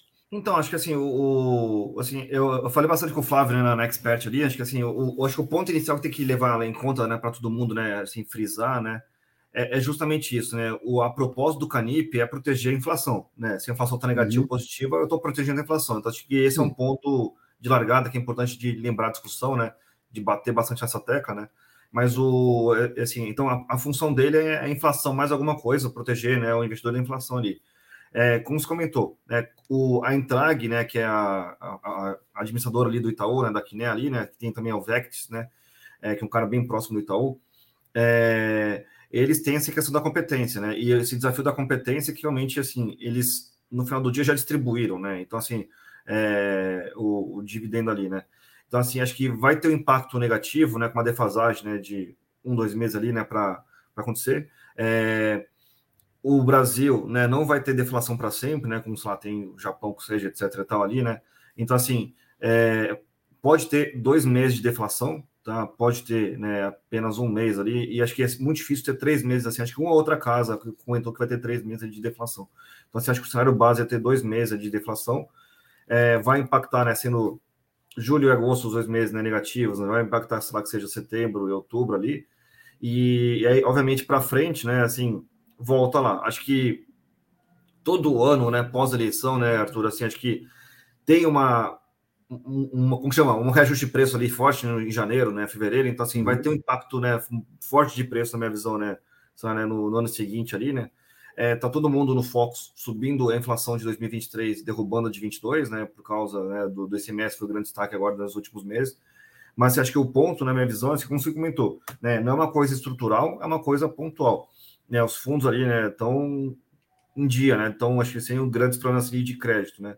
Acho que assim, o, o meu grande medo, né, Arthur, assim, acho que eu tinha bastante hectares, no exemplo, né, lá ano passado, e eu, né, assim, vendi tudo, né, ano passado, né, porque eu falei, olha, tem muita gente pagando, né, rios de dinheiro, né, por uma coisa que realmente não é recorrente. A inflação, né, de 10%, né, IPCA de 10% não é recorrente no Brasil, e também a inflação negativa não é recorrente no Brasil, né, então hum. acho que o, o, o, importante, assim, na minha visão, né, é as pessoas lembrarem que, como chama, é bom você comprar, comprar proteção à inflação quando a inflação está baixa.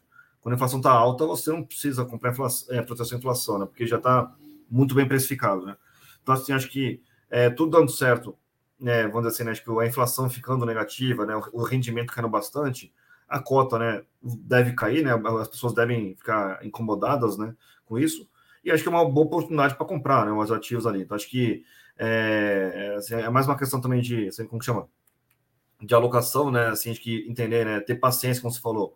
É, não é uma coisa que vai ter inflação negativa todo mês ali, mas também é uma coisa que é importante. Muita gente fala para mim, não, é dizer que se eu trabalhar com salário base de inflação 2% ao mês, né? Claro que estava dando de GPM lá atrás, né? Falei, mas, pô, 2% ao mês é melhor você, sei lá, né, sair do Brasil, porque assim, realmente 25, né? Sei lá, né, 30% de inflação todo ano é GPM, né? É, é, muito estranho, muito ruim estar nesse país, né? Então, assim, acho que a minha visão, assim, acho que é, a gente não, assim, assim, né, é uma coisa que eu falei bastante com o Flávio ali, né, assim, acho que, é, assim, tem alguns fundos vão usar reserva acumulada para manter um dividendo estável, tá, assim, mas na minha percepção não vai ser, né, acho que, assim, com a Kinelli, fala assim, cara, eu preciso ter uma gordura ali, um lucro acumulado, para conseguir, né, segurar, entre aspas, algum clique que deu problema. Então, eu não posso é, consumir todo o meu lucro acumulado só por, por uma questão de inflação negativa, né? Acho que é um ponto muito importante isso. A gente está vendo alguns fundos já segurando, né? Assim, tentando consumir o lucro acumulado para manter a distribuição, tá? Porque realmente não querem que o fundo caia demais, não sei, né? Mas é, cada um vai ter a sua política, né? De distribuição na própria ali. Mas assim, acho que é o meu entendimento ali que algumas gestoras ali não vão querer queimar, né? Esse lucro acumulado no curto prazo. Então, vamos ver para frente como que as coisas ficam, né? Mas assim, acho que vai ser um período de grandes volatilidades, né? E grande volatilidade, né? Sempre é, Arthur, acho que uma boa oportunidade de fazer, né? Compras por é. longo prazo, né? Acho que é questão é paciência, né? ou seja, você que está assistindo, não se preocupe do ponto de vista, ah, mas o fundo ele distribui por, por competência, então ele vai, vai se enrolar e vai ter um grande. Não vai. Ah, mas o fundo tem alguma alavancagem, porque ele tem operações compromissadas, e aí então ele vai tropeçar e vai. Não vai, não vai. Sabe? Vai, vai diminuir o rendimento por dois, três meses. E aí depois a inflação volta a subir, ele aumenta o rendimento no, nos meses seguintes e isso está acontecendo por causa da deflação. Eu vou mostrar um gráfico agora que eu já mostrei no Fatos Relevantes umas três vezes.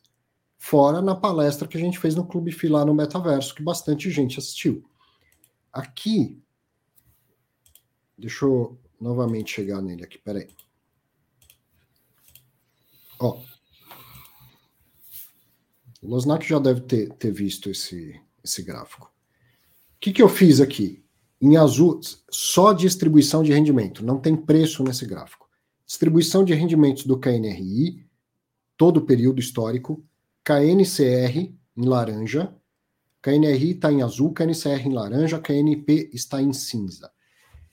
KNRI, fundo de tijolo, distribuição harmônica, ela muda muito pouco ao longo do tempo é variável, varia conforme o lucro, só que muda muito pouco, varia muito pouco.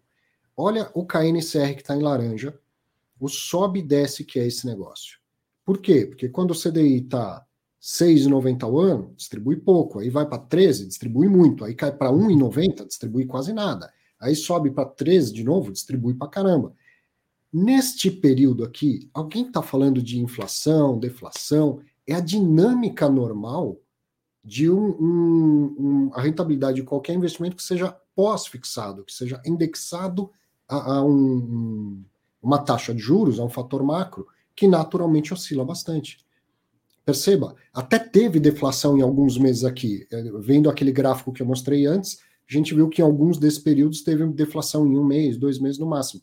Mas independente disso, pela dinâmica da taxa de juros, tem épocas que o KNCR que está em laranja distribui para caramba, tem épocas que ele distribui muito pouco.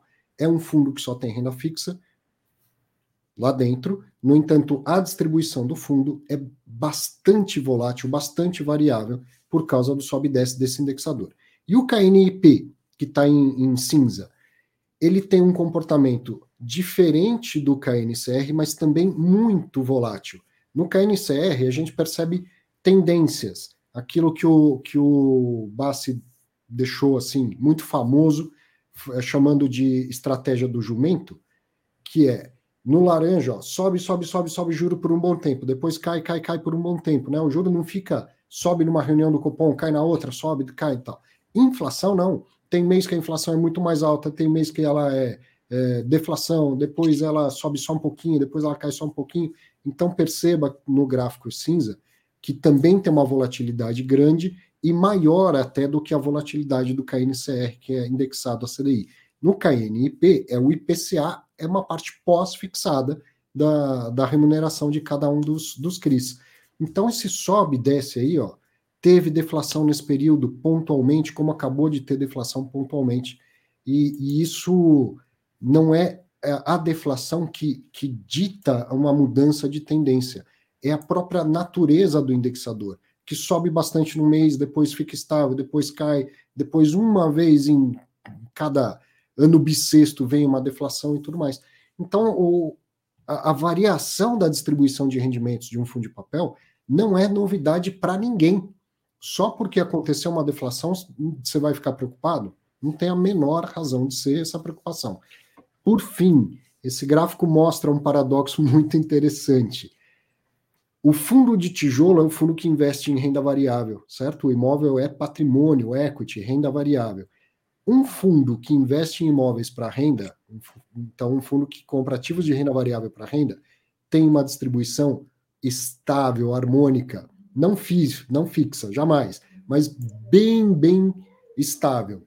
Um fundo que só compra títulos de renda fixa tem uma distribuição muito volátil e variável. Olha que interessante isso. Um é melhor do que o outro? Não, apenas entenda as diferenças entre eles, as características entre eles, as características deles, certo? Já tinha visto esse gráfico, Losnak? Sim, sim, já mostrou já, já visto. Acho que o, o, grande desafio, como você falou, né? Acho que assim, né, é meio que é, as pessoas entenderem, né? Assim, acho que. É, e também acho que assim, uma parte de gestores, na minha visão também, né? Tem muita gente que quer manter uma distribuição alta, não sei o que lá, né? E depois realmente acaba se embananando ali, né? Acho que. E como você comentou, né? Assim, o, o, o ativo físico, né? O tijolo ali, ele consegue segurar um pouco mais, né? Porque não tem essa volatilidade, enquanto é, o, o feed clear ali, ele tem um pouco mais de volatilidade, porque ele está atrelado, né? Índices que variam bastante, né? Então acho que isso é um grande é, desafio, né? E acho que o. Até comentário do Capitânia, né? O Capitânia acho que está, entre aspas, é o, é o cara mais, mais infeliz, né? Porque ele tem. Ele está comprado em feed CRID em PCA, né? Que vai ficar negativo, né? Está negativo agora de julho, né?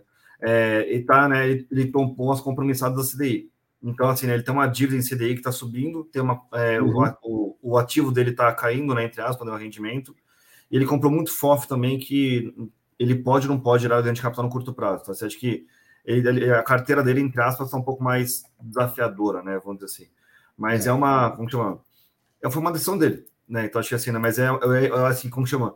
A gente está aqui para entender, né? Como que ele vai. Como chama? Resolver esse desafio, né? Vai ser um ponto, mas assim, é uma coisa desafiadora, assim. Esse, esse, caso, né, quando o fundo de papel alavanca fazendo a operação compromissada, é, é praxe nesse mercado o cara que está na outra ponta da compromissada ele quer CDI. Então, se o fundo ele é para majoritariamente IPCA, ele acaba tendo um descasamento de, de indexadores, o que aumenta o risco da, da operação. E aí, dá para fazer um swap, por exemplo, para fazer gestão desse risco? Perguntei isso para o Flávio Canho numa oportunidade. Ele falou: dá, dá. Acontece que no swap o fundo imobiliário é, é tributado como uma operação normal de renda fixa.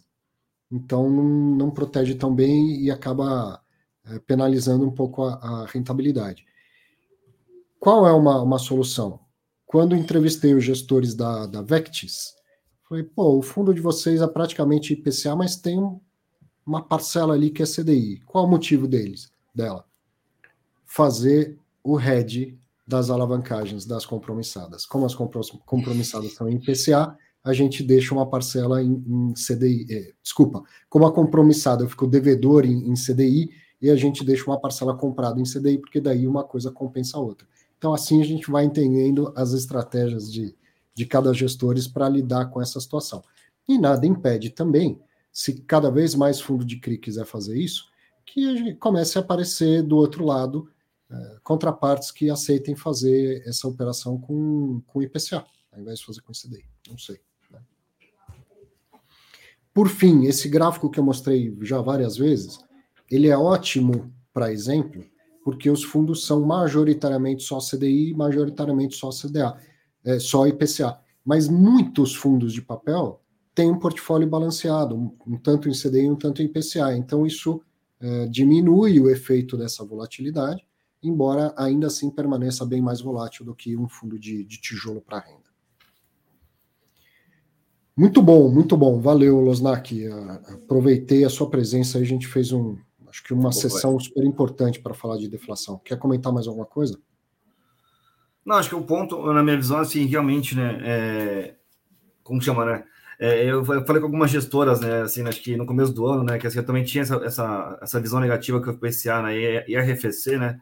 Ele demorou para arrefecer no ano, né? Então, janeiro, fevereiro, março, ali foram inflações, né, um pouco altas, né?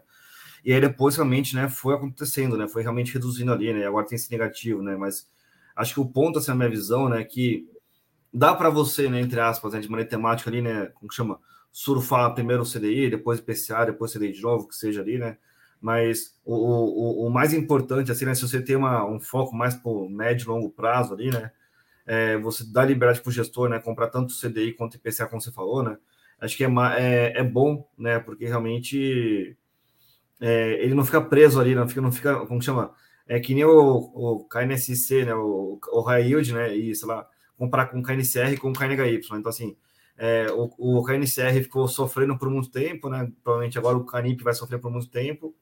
E aí, realmente, quem está no meio do caminho não é o, como chama? Não é o melhor da classe, mas também não é o último da classe, né? Então, acho que é mais entender a sua proposta né, de alocação ali, né? E, e assim, eu pessoalmente, né, prefiro realmente o o feed que eu chamo de mix, né? Que é tanto CDI quanto IPCA, do que ficar realmente só em um, só em outro. Né? Então, acho que é. É, Na dúvida, tem o, o, cara que pode comprar os dois ali, porque ele vai fazer é, o, o, portfólio dele, entre aspas, né? Alvo ali, né? Que vai surfar mais isso daí, mais, mais o IPCA também, né? Em determinado Sim. momento. Né? Foi o comentário do Roberto Barbera. Abraço para você também, Roberto. O HGCR é híbrido e os rendimentos não distribuídos devem dar um alívio nos 50% IPCA que sofrerão queda de rendimento. Ponto para a gestão e ponto para quem possui as cotas e percebeu a, a, qualidade. Inclusive, o Pedro Galvão colocou no relatório gerencial, no início lá, mas essas explicações, né? Que eles distribuem é, por caixa, não por competência, que ele tem PCA cruado lá e que isso tudo, mais as reservas, e que isso tudo vai fazer com que ele consiga atravessar com menos solavancos, até não vai mudar o guidance, né, a projeção de distribuição de, de dividendos para os próximos meses em função da, da deflação. Ótimo, ótima, ótimo papo em relação a isso. Bom, vou para o destaques da semana e já já coloco um link aí para você participar também no, no cara a cara e mandar suas perguntas. Destaques da semana. Aí, destaques da semana, semana com bastante coisa legal. Primeiro, pô, minha assisti, estreia foi, bom, foi boa, né? minha estreia como, como apresentador do Clube Fim Entrevista e reestreia do Clube Fim Entrevista com agora ao vivo, ao vivo semanal, aquilo que eu já vinha fazendo desde 2016. Vou continuar na, na minha rotina de entrevistar gestores, entrevistar o mercado, na verdade, ao vivo, e agora é isso no canal do, do Clube FI, no Clube FI Entrevista. Na estreia, pô, Augusto Martins, que é de Suíça, baita conversa. Eu, eu sou sempre crítico, o Losnak falou, ah, eu me assisto e vejo que eu falo rápido mesmo tal. Estreia, sabe? acho que eu não estava nervoso só porque eh, já faço isso faz tempo. Estava nervoso, lógico que eu estava estreia do, do, estúdio novo, equipe nova também, tivemos errinhos lá. Quem estava tentando acompanhar ao vivo percebeu que a gente começou com 15 minutos de atraso. Não é que eu cheguei atrasado, é que eu comecei a falar para a câmera e não estava sendo transmitido o negócio. Mas coisas que, que acontecem, estou contando um pouco de, de, de bastidor.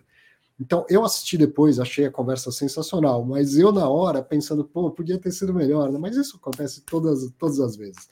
O Augusto é um baita cara, tem uma experiência gigante de, de mercado e fiquei muito feliz ao final, com, mesmo com, com todas as coisas que a gente tem que contornar para fazer um programa ao vivo, da, do resultado dessa, dessa conversa, da participação de todos.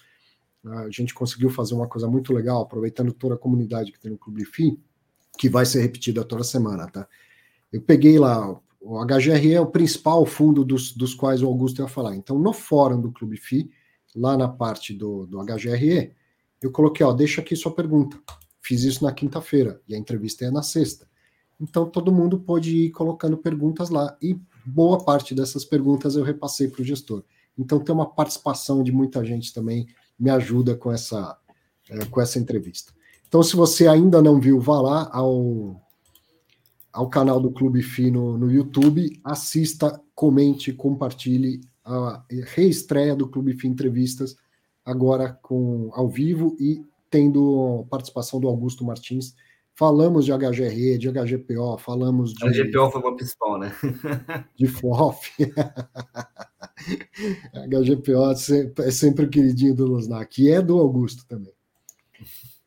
Então, no, no YouTube da, do Clube FI, teve né, a estreia do novo Clube FI Entrevista, teve a live do, do Felipe Ribeiro, sempre sobre CRI ou fundo de CRI, e teve a, a live do Nod falando sobre anonimato em Assembleia de Fundos Imobiliários.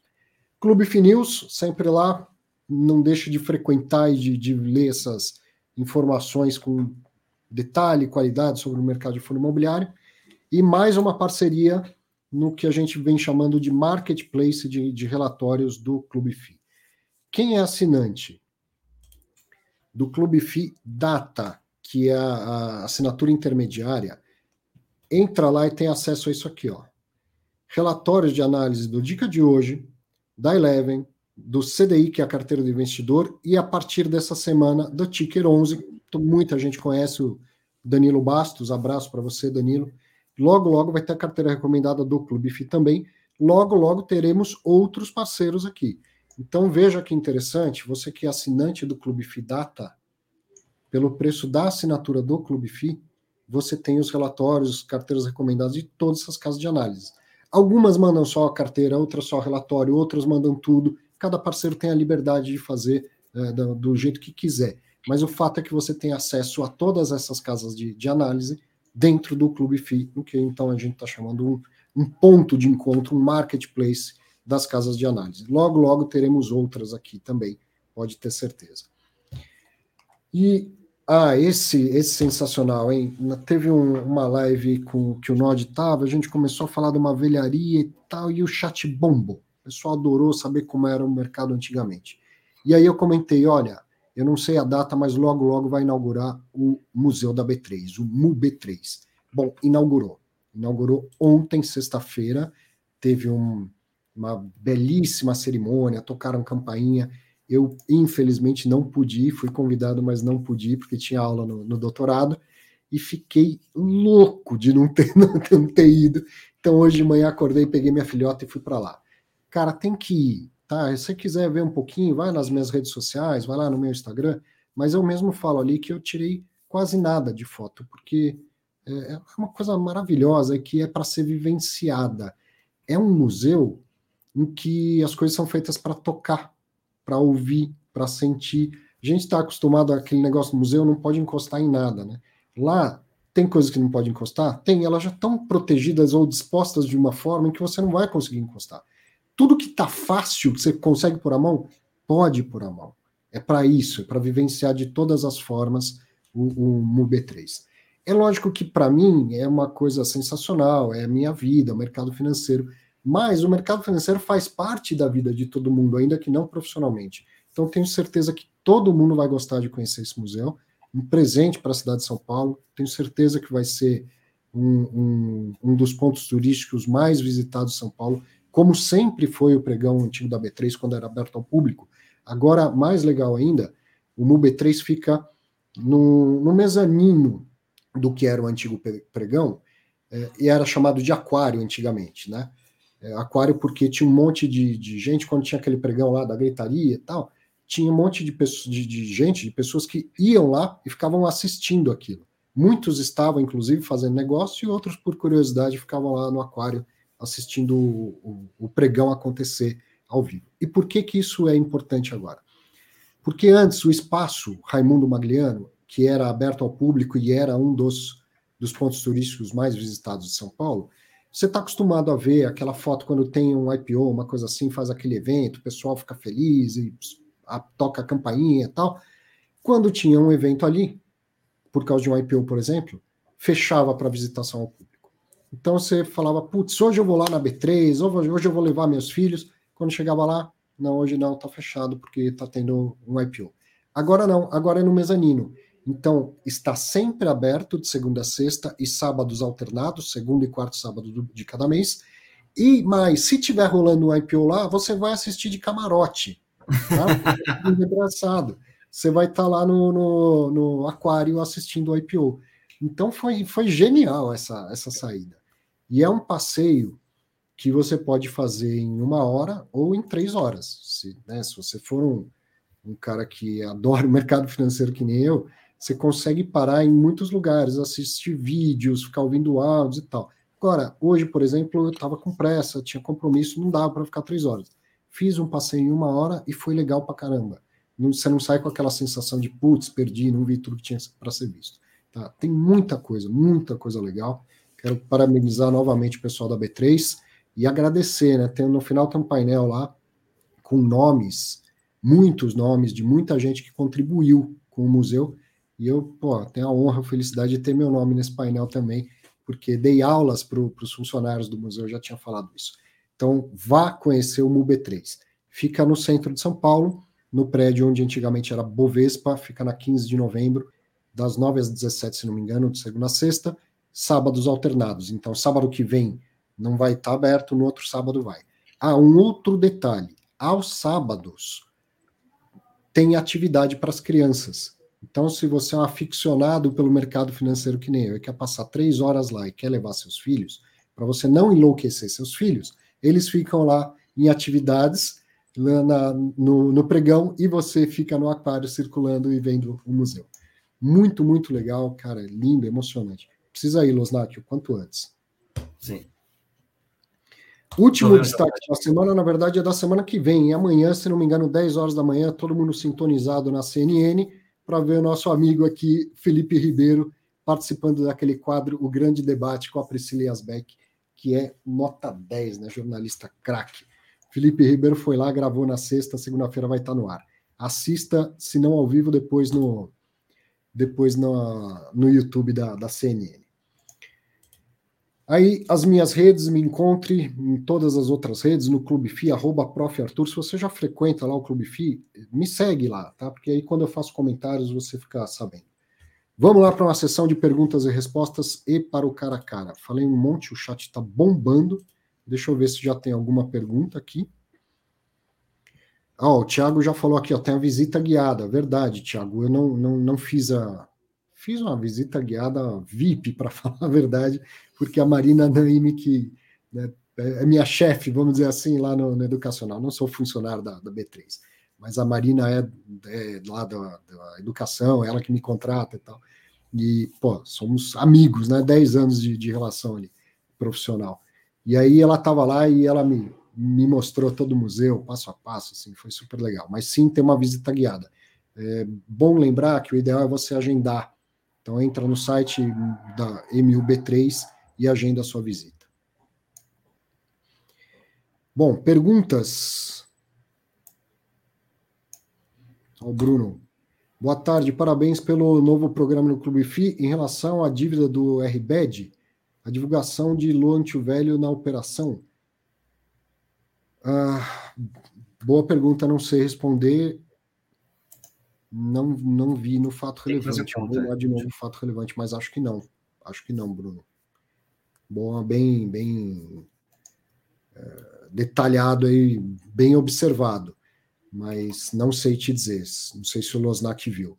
E Bruno, assiste lá na, novamente alguns trechinhos da estreia do Clube Fim Entrevista com Augusto Martins, e quando a, a câmera focar só no Augusto, dá uma olhada no quadro geral que você vai ver lá, tem uma participação importante sua no, no novo Clube Fim Entrevista. Depois você vai ver, você vai perceber e me manda uma mensagem.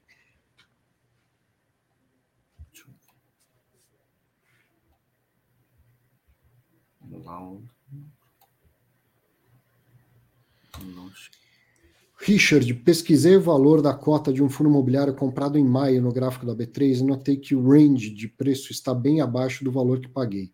A B3 ajusta os preços retroativamente retroativamente com os dividendos pagos? Richard, todo gráfico ele pode estar ajustado por proventos ou não ajustado por proventos. Eu não sei te dizer de cabeça se aquele gráfico que está disponível no site da B3 se ele é ajustado ou não, mas eu suponho que sim, tá? Suponho que seja ajustado. Então, se está muito diferente do seu preço, muito provavelmente isso é o efeito do, do, do ajuste por proventos, tá? É bem provável que seja ajustado. É ajustado sim, é ajustado. É, então o Losnak já confirmou. É. Ó, estou soltando o link aqui no chat. Se é a primeira vez que você está assistindo o Fatos Relevantes, ou a primeira vez que está vendo ao vivo, se você clicar nesse link, você vai aparecer aqui na tela junto comigo, com o Losnak, para fazer os seus comentários, suas perguntas, o que você quiser. Todo mundo é bem-vindo. Independente disso, pode mandar suas perguntas por escrito também. O Pedro quer saber de você, Losnak se você continua investindo no HGPO e qual a sua posição, sua posição sobre, sua opinião sobre a perspectiva futura do fundo. Ah, assim, eu acho, eu acho que desde 2015, assim, não digo todos os meses, tá? Mas grande parte dos meses, desde 2015 eu boto dinheiro no HGPO, tá? Acho que mês de agosto de 22 eu também botei dinheiro ali. É, assim, acho que a tese do HGPO foi uma tese, na minha visão, assim, acho que, como chama? É, bem sucedida, né? Assim, acho que ele consegue passar preço, né? Ele realmente consegue, né? Então, acho que tem uma vacância muito baixa, né? E, e assim, acho que o lado bom também é que o time de gestão ali né, do Credit Suisse não tem um desespero, sei lá, né? De como que chama? De vender ele, resolver ele, alguma coisa assim. Então, acho que assim, eu mantenho sim, estou colocando ali, tá? Para frente agora, né? Acho que assim, o, é, eu falei com, com o Diogo, né? Que toca né, direitinho lá o, o fundo, né? Assim, acho que é, o grande desafio assim que vai ter o fundo do ativo, né, da como chama, do, do, da VBI, né, que é lá na na Leopoldo, né? Vai ter um ativo também da RBR também aqui na Yaya, e ali realmente é, eles vão competir, entre aspas, direto com o HGPO. Então, assim, acho que no curto prazo, eles, é, assim, não dá para chegar a 300 reais um metro quadrado tão rapidamente assim, mas é, é o norte, né, que a RBR, que a VBI, né, que o próprio Credit Suisse possuem, né, de colocar, né, todos os aluguéis a 300 reais metro quadrado. Então, assim, acho que é, em subir, cair, o aluguel vai subir, tá? É, é realmente, assim, acho que quem está lá no HGPO, né, entre aspas, não é aquele cara que sofre, né, assim, a gente que, que sofreu na pandemia, né, assim, todo mundo ali é, assim, é, é gestora, né, assim, é Votorantim, né, a Natura, então, assim, acho que é, é uma galera ali que subindo 10 reais ou 15 reais no metro quadrado ali, né, não é uma coisa que machuca eles, né, então acho que, assim, é uma tese, uma visão boa, né, o único problema é que tem pouca liquidez, né, o único problema é que tem poucas cotas, né, então e a RBR puxou demais essas cotas ali, né? Comprou muita cota nos últimos meses ali, né? E uhum. acho que para frente, assim, né? Eu falei com o Safra, eu falei com a RBR, eu falei com o Credit Suisse, né? Eu falei também com os possíveis compradores ali, né? Do fundo ali. E, assim, o entendimento é que o mercado, né? Abrindo, né, o mercado melhorando, é, pode ter, né? Outra proposta de compra é, para o uhum. HGPO. Tá? Então, acho que, assim, não teve casamento, entre aspas, né? Por questão de preço, né, de orgulho, né? Sempre tem a questão ego, o fator ego né, nas histórias ali, né? Mas assim, acho que tanto o comprador em potencial quanto os vendedores em potencial, né, é, querem no futuro sentar à mesa ali, né? Então, assim, acho que é, o Safra, né, desde que eu estava lá, né, no Safra tinha, né, a gente tinha uma posição grande né, do HGPO, e agora, né, realmente, assim, acho que eles estão um pouco mais inclinados a, a, reduzir, né, a sair da posição como um todo, né? Então, uhum. é, assim, acho que a minha percepção ali é que se ele vender as cotas no mercado secundário tem que pagar imposto, tá? Se ele vender né, pelo o, o, imóvel como um todo, paga, mas não paga tanto de imposto. Então, assim, acho que o Safra está mais inclinado a encerrar o fundo do que realmente continuar vendendo cotas no mercado secundário. E se ele entender, né, vamos assim, que a venda do ativo vai ser, sei lá, esse ano ainda, né, ou sei lá, no começo do ano que vem, ele não vende as cotas no mercado secundário. Se ele, ele entende que vai demorar um pouco mais, ele pode vender, sei lá, no mercado secundário. Então, acho que a, a, minha percepção, assim, que muita gente reclama, né, Arthur, que os fundos imobiliários não aumentam o rendimento né, ao longo dos anos, é que eles não conhecem o HGPO, né? Então, acho que. então, assim, acho que a tese do HGPO é uma tese que ela foi bem sucedida, ela foi uma tese vencedora, né? O único problema é que, entre aspas, ele tá caro, né? Mas ele tá caro sempre, né? Desde 2016 que ele tá caro, né? Então, acho que assim, o, o caro, né, continua caro e vai permanecer caro para sempre. Então, acho que é, assim, acho que a minha visão é essa, né? Infelizmente não é um fundo grande, né? Acho que senão outros FOFs né, entrariam nele ali, mas por hora, né? Vamos dizer assim, acho que é um fundo ali que é, tem, tem compradores em potencial, tá? Acho que é questão de preço uhum. mesmo para resolver. Talvez o 39 tenha sido um pouco esticado, hum, mas acho que pelo que eu falei com alguns ali, se fosse 35, 37, comprariam, né? E acho que, como você falou lá com, o Augusto, né, na, na, na sexta-feira, né, Arthur, assim, o aluguel da, da TOTOS está travado, né? Então a discussão é preço para definir o cap rate. Então o, o, HGP é mais ou menos a mesma coisa, né? Ele vai subir acho que um pouco mais que a inflação, né? mas bem que o aluguel está travado. E a discussão realmente, para definir um cap rate decente, tem que ver é, a qual preço que você compra ativo, né? Então acho que esse é um ponto para discutir. Enquanto isso, né, o preço vai subindo, enquanto isso, o carrego é bom, entre aspas, né? Então, assim, minha visão é essa, assim, aumentou agora recentemente, né, de, de 1,35 para 1,50 é, o, o, rendimento ali. E vamos ver para frente como que fica essa dinâmica, né? Maravilha. Valério, um segundinho. Valério tá, tá aguardando para entrar aqui no cara a cara, porque essa aqui é bem facinha e rápida de responder. Ó. O, o Ariel perguntou, Arthur, alguns fundos como a RRI 11 estão desdobrando as cotas em, em 1 por 10, né? O que eu faço com o meu preço médio? Só divido por 10? Exatamente, só divide por 10. Você tem que fazer o seguinte: você tem lá anotado que você comprou uma cota por 100 e que você gastou 100 reais. Divide por 10, tem que dar exatamente os 100 reais. Quer dizer, não mudou, né? O fato de ter mudado o número de cotas do fundo não mudou aquilo que você originalmente investiu nele. Então a sua conta tem que bater. Então, a posição agora, dividido por 10, tem que dar exatamente o mesmo valor investido do que antes de ter feito esse, esse desdobramento. Então é só dividir o valor por 10, exatamente isso. Bom, Valério no cara a cara, boa noite, tudo bom? Opa, boa noite, professor, tudo bom? Tudo bom, Arthur? Tudo jóia. Bom. Opa, professor. É, então, é, eu entrei para fazer dois comentários, né? Um em relação ao Anhanguera Educacional. Uhum. Você, você lembra desse fio ou não? Sim. Ah, então você já sabe de qual eu estou falando, né? Agora é RBED. É, né? Isso, né? exatamente, né? então, eu acho legal, professor, é, assim, as pessoas que têm mais nova no mercado, às vezes tentar olhar o que aconteceu com esse fundo ao longo dos anos. Uhum. Ele teve muitas, muitas mudanças, e, e aí, para aquelas pessoas que falam assim, poxa, mas Laje não, não ganha da inflação, olha o quanto que a cota valorizou patrimonialmente, Tá? Eu tenho esse fundo desde o IPO, que ele entrou a 100 reais, hoje a cota patrimonial dele é um valor muito mais alto. Uma distribuição sempre é, consistente. E essa operação que ele fez, professor, eu acho que é uma operação que é legal e vai acontecer, eu acredito, com muitas outras empresas. Porque o que, que é. Quando eu comecei a dar uma olhada no fato relevante, o que, que eu percebi? A empresa ou a educacional, ela tira hoje uma despesa que é financeira que está abaixo do EBITDA, ela está jogando agora para cima do EBITDA, ou seja, está virando uma despesa operacional que vai abater também do imposto de renda. Então, ela uhum. não tem só um lucro com o aluguel que ela vai receber lá nas cotas, mas também toda um, uma melhora no, no, operacional da empresa. E eu acho que isso é o que começa a ver em muitas. É uma oportunidade que, que vai, acho que atrair muitas outras empresas essa estrutura. É, Veja o... Pernambucanas, por exemplo. Né? Exatamente. Né? todo mundo que está fazendo sem Elizabeth. Né? É, então eu vi assim, muita gente criticando lá o Vino, eu não tenho Vino, tá, mas vi muita gente uhum. criticando, falando Globo, aí tomando partidos, né? E não estão olhando que é, as empresas estão buscando eficiência, eficiência. operacional. Entendeu? E, o, e, o, e acho que assim, a estrutura de FII ela vai dar essa oportunidade. Tá? Então eu vejo que é, é isso, é dessa forma que eu analisei esse fato relevante. Sobre o LTV que o amigo perguntou, não tem no fato relevante, mas eu acho que não existem garantias. Por quê? É, se a gente olhar, é, a Cogna, que é uma empresa que está na B3, ela faz uhum. parte desse conglomerado. Então Sim. eu acredito que essa empresa, o balanço da Cogna é suficiente para dar garantia para a operação. Tanto Pode que ser. o IPCA não é muito. Se a gente olhar o spread dessa operação, não é um spread elevado tá, para o uhum. nível. Tá?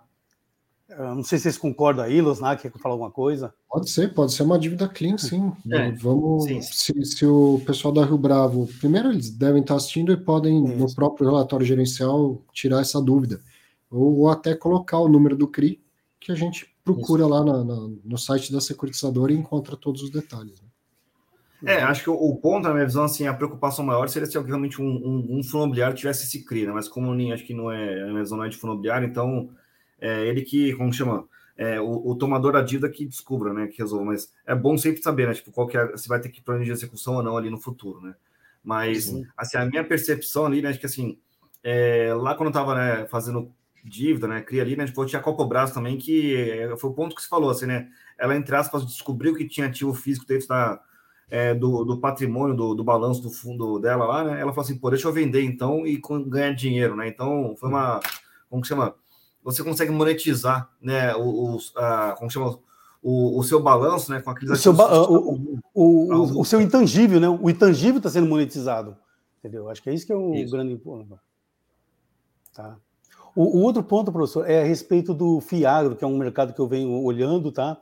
Uhum. E, e assim, a maioria das estruturas hoje é relacionada a CDI, e eu acredito que não vamos ter FIAGRO e IPCA, tá? E por, por que, que é, então, por quê, professor? Qual é a minha tese? Tá? É, eu prestei muito serviço já, de, eu trabalho com implementação de sistema, e já é, passei por algumas empresas do agro. Essas empresas, o que acontece? Como elas, elas já têm alguns, algumas variáveis que elas não estão no controle delas. Tempo, condições de climáticas, uhum. às vezes é, acidentes naturais, exatamente, câmbio. Tá? Então, normalmente, quando eles pro projetam uma frase, uma, uma safra, então metade da frase, da safra, eles já travam com um, com um contrato futuro. Tá? É, e aí, o que, por que, que eles gostam, do, procuram o CDI? Porque o CDI, a curva de, de, do juro subir ou sair do controle, ela é previsível porque você vai acompanhando pelo Fox. O Fox uhum. vai sinalizando a direção.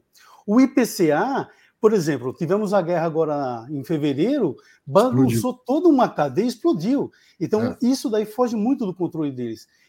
Então, por causa disso que eu acho que as operações vão ser sempre em, em CDI. E por isso que, para mim, a janela de, de, emissão ou de captura, vamos dizer assim, é agora para esses fundos. Tá? Essa é a leitura que eu faço. Tá? Mas. Você diz é porque o CDI está alto, é, é, é, o bom momento de fazer isso. É o bom momento, exatamente. Porque o, o que acontece? O nosso. O perfil do nosso investidor hoje, a maioria, ainda é de renda não é de montar patrimônio, não é de comprar patrimônio, é comprar renda. Então, uhum. como esses títulos vão remunerar alto, eles vão atrás dele mesmo, tá? Fica a dica aí, gente. e, e, sobre a desimobilização, eu concordo com você. Eu lembro no passado, você deve lembrar também, você não é tão mais novo do que eu, se não for mais velho, de quando alguém entregava o cartão de visita dele lá, então eu trabalho na empresa tal e vinha escrito sede própria. Exatamente. É isso. Ah, então, antigamente as pessoas, as, as, empresas queriam imobilizar o capital e, e, depois queriam mostrar isso, inclusive, olha, eu tenho o imóvel. Uhum. Isso era uma, assim, uma empresa é, é boa financeiramente, né? Mas a gente está falando de uma época de inflação. Muito provavelmente, lá na Argentina agora, as empresas que pagam aluguel estão pensando em comprar os imóveis. Né? Exatamente. Né? Agora, é isso aí. Quando existe minimamente uma estabilidade na economia, não há razão de ser ficar empatando dinheiro no imóvel se a, a sua atividade é outra. E, né? e, então, e aí, professor. É um ganho eu, de eficiência. Então, e aí eu chamo a atenção, aí alguns, algumas pessoas que são novas no mercado, que estão há dois, três anos no máximo, é, olha o que aconteceu com alguns fundos de lajes nas últimas duas semanas. Eu vinha montando, e aí você me ferrou, hein, professor? Eu vinha montando uma é, eu vinha montando uma posição lá tranquila no meu HTMX no 77 real tranquilo. De repente você me dá uma entrevista e o cara fala que vai pagar a renda, a cota explode, mas legal. Tá, mas é uma coisa, as pessoas perdem oportunidade, professor. Perdem oportunidade porque estão é, de comprar bons patrimônios a preços legais, a preços é, que traz um retorno, tá? É... Bom, acho que é isso daí que eu queria colaborar hoje aí. Ó, já que você está aí, o SBS aproveitou sua, seus comentários, ó, disse o, o, Valério, na minha opinião, quem gera os, os movimentos de preço no mercado não são os CPFs, que gostam disso ou daquilo. Poder de fogo está nos grandes players, FOFs, etc. A sardinhada não movimenta preço. Eu, eu concordo, eu concordo, mas assim, o que, se o FOP está essa semana comprando esses ativos que viram que estava barato, em algum momento eles vão ter que vender para alguém. Eles não vão vender para outro FOF. Alguém é. depois lá na frente vai comprar. É, é, é, é acho que é essa analogia. A mesma conta é um fundo de ação. Essa semana nós vimos ações explodirem eh, de preço, por quê? Os fundos estão comprando, os, os gringos estão comprando as ações para lá também. Em algum hum. momento eles vão vender. A hora que a taxa de juros cair, que ela vai cair porque não dá para ficar nesse patamar, nós vamos ver de novo uma migração. Entendeu? Então, em algum. A questão é o quanto tempo a gente tem paciência de fazer o carrego. É projetar esse carrego. Acho que essa é a, é a matemática que tem que ser avaliada. Tá? Eu tenho fundos na minha carteira que não paga renda e estou tranquilo, entendeu? Uhum. Porque o carrego vale a pena. Tá? Então, eu concordo com o SBS. Realmente são os institucionais, os profissionais que estão comprando. Mas alguém depois lá na frente vai ter que comprar deles. Tá? Legal. Bom, legal. Muito bom, Valério. Obrigado pela participação. Obrigado. Um abraço.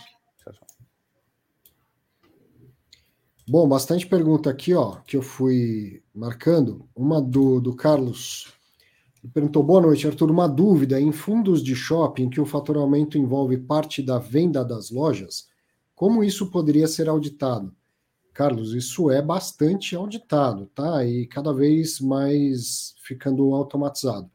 Mas se você, a próxima vez que você for no shopping, tal, se tiver liberdade de perguntar para um lojista como que é, ele, ele vai te contar. De tempo em tempo chega um sujeito que é auditor do shopping e passa lá dias, uma semana do lado do caixa, anotando, entendeu? E aí, o que, que ele precisa anotar? Vendas que sejam feitas em dinheiro, essas coisas assim, né? mas cada vez mais a coisa vai automatizando. Tem shopping que já consegue, o que é por cartão, ele já consegue ter a informação junto e tal. Tem auditoria. Na é, na maquininha direto, né? Tem, tem bastante auditoria em relação a isso, tá?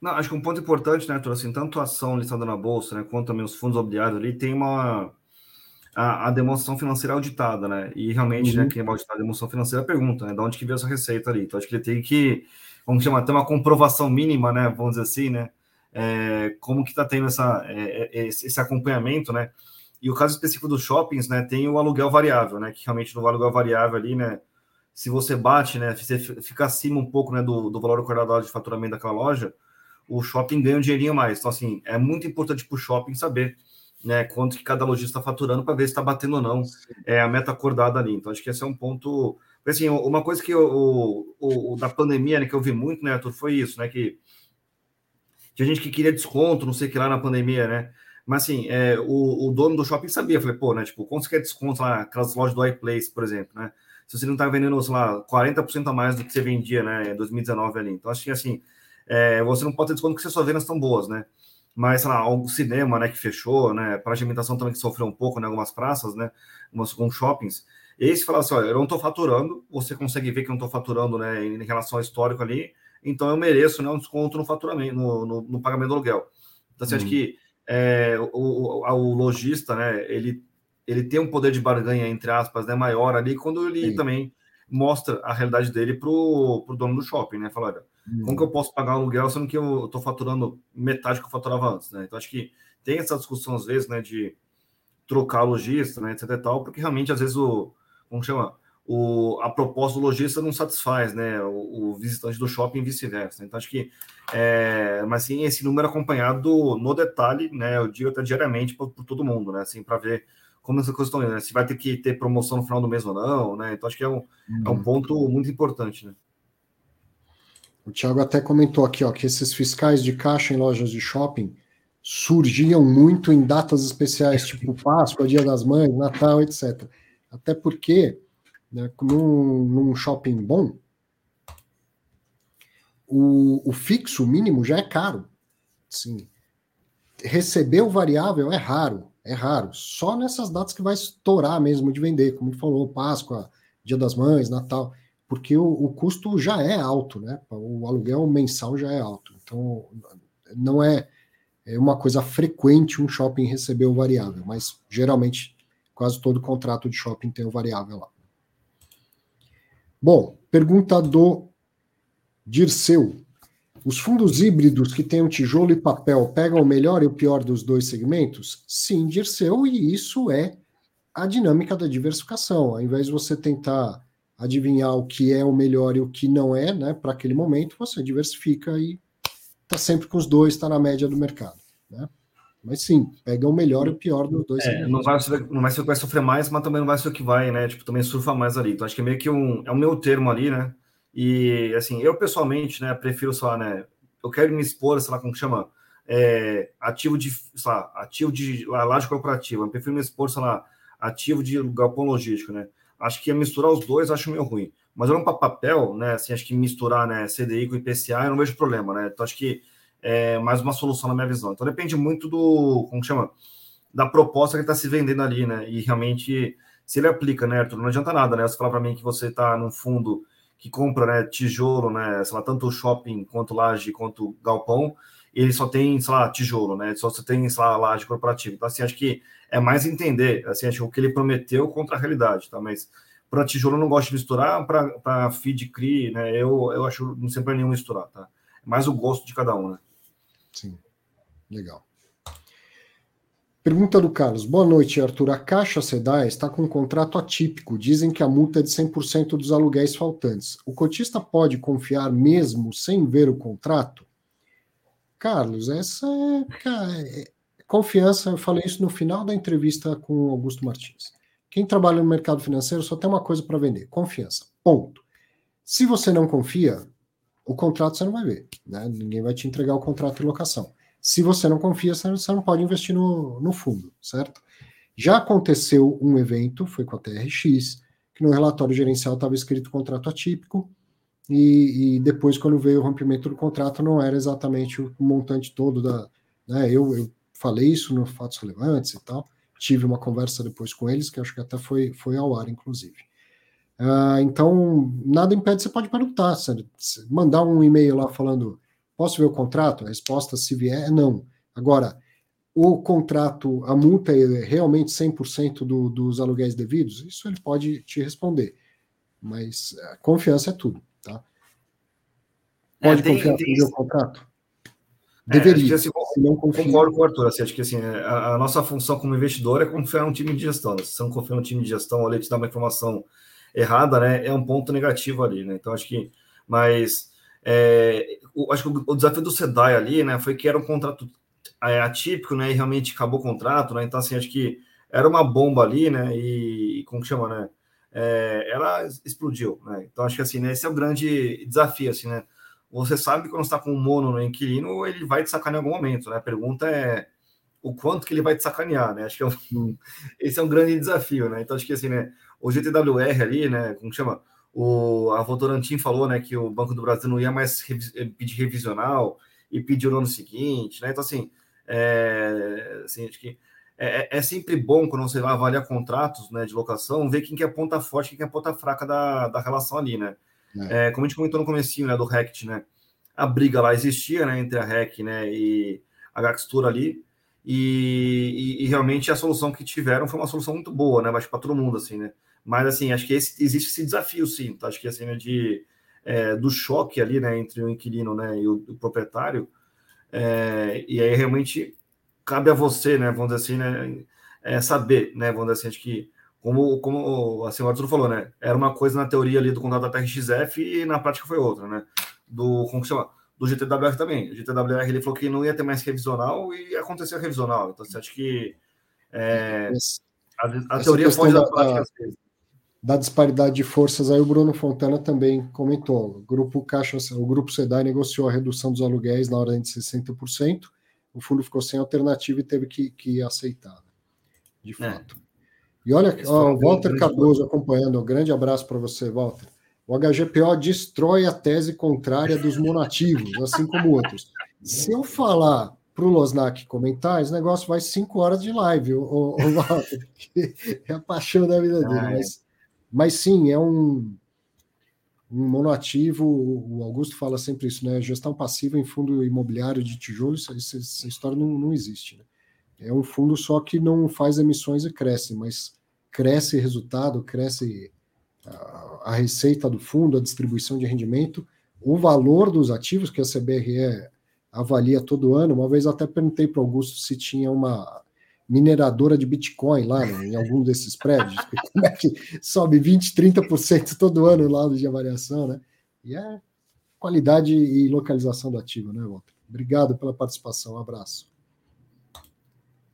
Quer falar, Losnak? Eu deixo você falar um pouquinho da HGP. Não, acho que o ponto, assim, é, como chama? É realmente, sim, acho que é, o, eu já falei bastante com o Diogo, né, que toca lá direitinho também o fundo ali, né, com o Augusto também, assim, acho que é, assim, não adianta o fundo tá largado, assim, né? Entre aspas, lá, olha, olha o CTXT, né? O, o centro texto lá na Barra Funda, né? Assim, o Itaú saiu e, pô, o fundo morreu. Então, assim, acho que estão querendo ser criativos ali, né? Sei lá, virar um Last Mile, né? Sei lá, fazer alguma coisa ali, né? Fazer algum carnaval ali, não sei, mas a verdade é que o fundo está sem receber aluguel. Então, assim, acho que o, o, desafio do fundo passivo, às vezes, é isso, né? Que o fundo, como tem uma taxa mais baixa, você não consegue crescer ele, às vezes o, ele não vira, entre aspas, o prioritário do, da gestora ali. Então, acho que, mas o Augusto, né, como ele falou na nossa live com você ontem ali, né, realmente está dedicado ao fundo lá. É, e acho que o grande desafio, minha visão, acho que agora do, do, do HGPO, né, é realmente, assim, é sobreviver, entre aspas, em relação à concorrência, né, porque a concorrência está uhum. chegando, uhum. né, para fundos, né, vamos chamar para lajes pequenas, né, mais nichado ali, né, loja de advocacia, asset que seja, e senão ele já estaria realmente pedindo 300 reais ali, né, o, o aluguel. Então, vamos ver quando que chega o, o, fundo ali, né, o ativo, né, do BBBI, o ativo né, da, da RBR aqui também, né, no Itaim, e aí, né, a gente vendo se vai ter muita gente brigando para o preço mais baixo ou vai ser só subindo o preço, né, acho que esse é um grande desafio. Losnak, depois do sucesso da semana passada, ó, o público pede para ver você girando a sua carteira. Olha, a minha carteira, assim, eu, eu, eu, eu, tinha, né, assim, acho que quando eu fiz a live com você, Arthur, lá na, na Infomoney, né, eu falei, minha carteira tinha 87 ativos, né, então, assim, era muita coisa, todo, todo mês lá, tipo, eu falava, caramba, né, esse fundo imobiliário é muito bom, preciso comprar, outro é muito bom, preciso comprar. E aí, quando eu vi, né, Arthur, eu falei, caramba, né, tipo, eu acerto na mosca algum fundo às vezes, sei lá, né, e depois, o que aconteceu? Nada, né, então, assim, eu falei, caramba, né, tipo, não adianta nada eu gastar energia para depois é, não ter o retorno ali, né, dessa energia, né. Então, eu concentrei, tá? Tem acho que uns, acho que uns 10 ativos na minha carteira, mais uns 9, 10 ativos. E olha, hoje, né, assim, é, o último que eu vendi foi o Betra, né? Acho que em janeiro, se não me engano, janeiro, fevereiro que eu vendi. De lá para cá não vendi nada, só comprei, tá? Assim, acho que o grosso, né, vamos dizer assim, foi realmente é, HGPO né, e FHI, mas assim, acho que assim, de maneira geral ali, assim, eu eu vendo pouco, né? Porque assim, acho que eu, eu prefiro, como chama, apostar ali, né, em poucos ativos, né, e realmente ver as coisas dando certo, do que realmente é, fazer o giro, assim, né? Acho que a, a carteira a gente gira mais, né? Porque realmente ali tem que estar mais, uma dinâmica né, mais defensiva, mais agressiva em relação ao antes, né? Mas na minha pessoal eu, eu giro pouco, né? Tô passando por malvado aqui, né, Bruno? Eu vou mandar um link para você assistir semana passada, eu e o eu e o André Bassi girando a carteira ao vivo aqui, aí você vai entender. Ah, tá. É, semana passada eu estava viajando, não vi. Levou a sério a pergunta que era uma piada. Bom, comentário aqui do Marcos Brandão. Falamos, falamos e ninguém comentou a subida voraz de alguns FOFs nos últimos dias. Marcos, o que eu posso dizer é o seguinte: falamos, falamos, falamos, falamos isso há muitos meses. Né? Timing, cara, não tenho a menor ideia, mas tá barato, tá barato, tá barato. Quanto tempo a gente vem falando isso? Entrevista ao gestor, fala, né? Aí uma hora acontece, uma hora acontece. E a mesma coisa sobre a queda de rendimento por causa da, da diminuição do IPCA e tal. Né?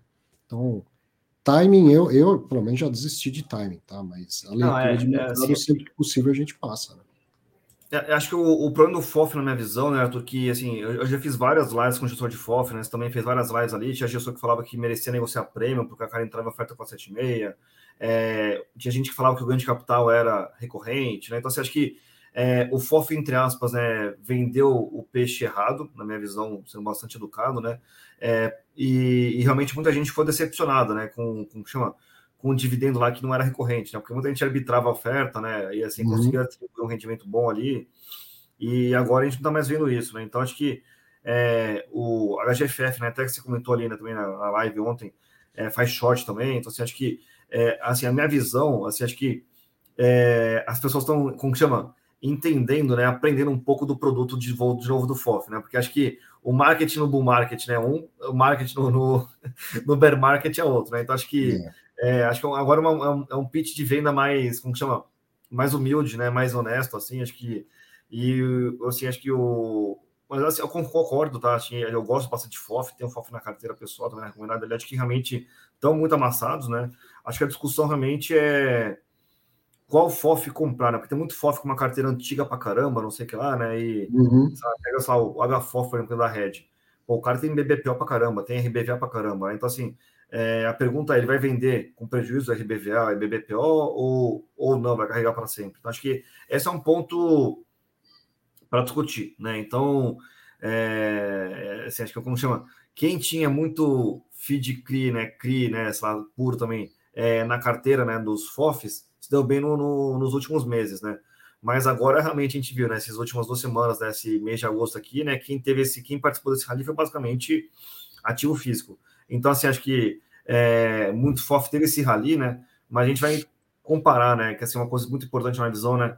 A cota patrimonial dele, né? Dos FOFs mês a mês com o IFIX, para ver quem está que tá conseguindo bater o IFIX, né? Quem está conseguindo, quem não está conseguindo. Então, acho que é, acho que nos últimos meses, lá, acho que julho, né? Sei lá, abril, maio ali, né? No finalzinho do primeiro do segundo do primeiro semestre ali, né?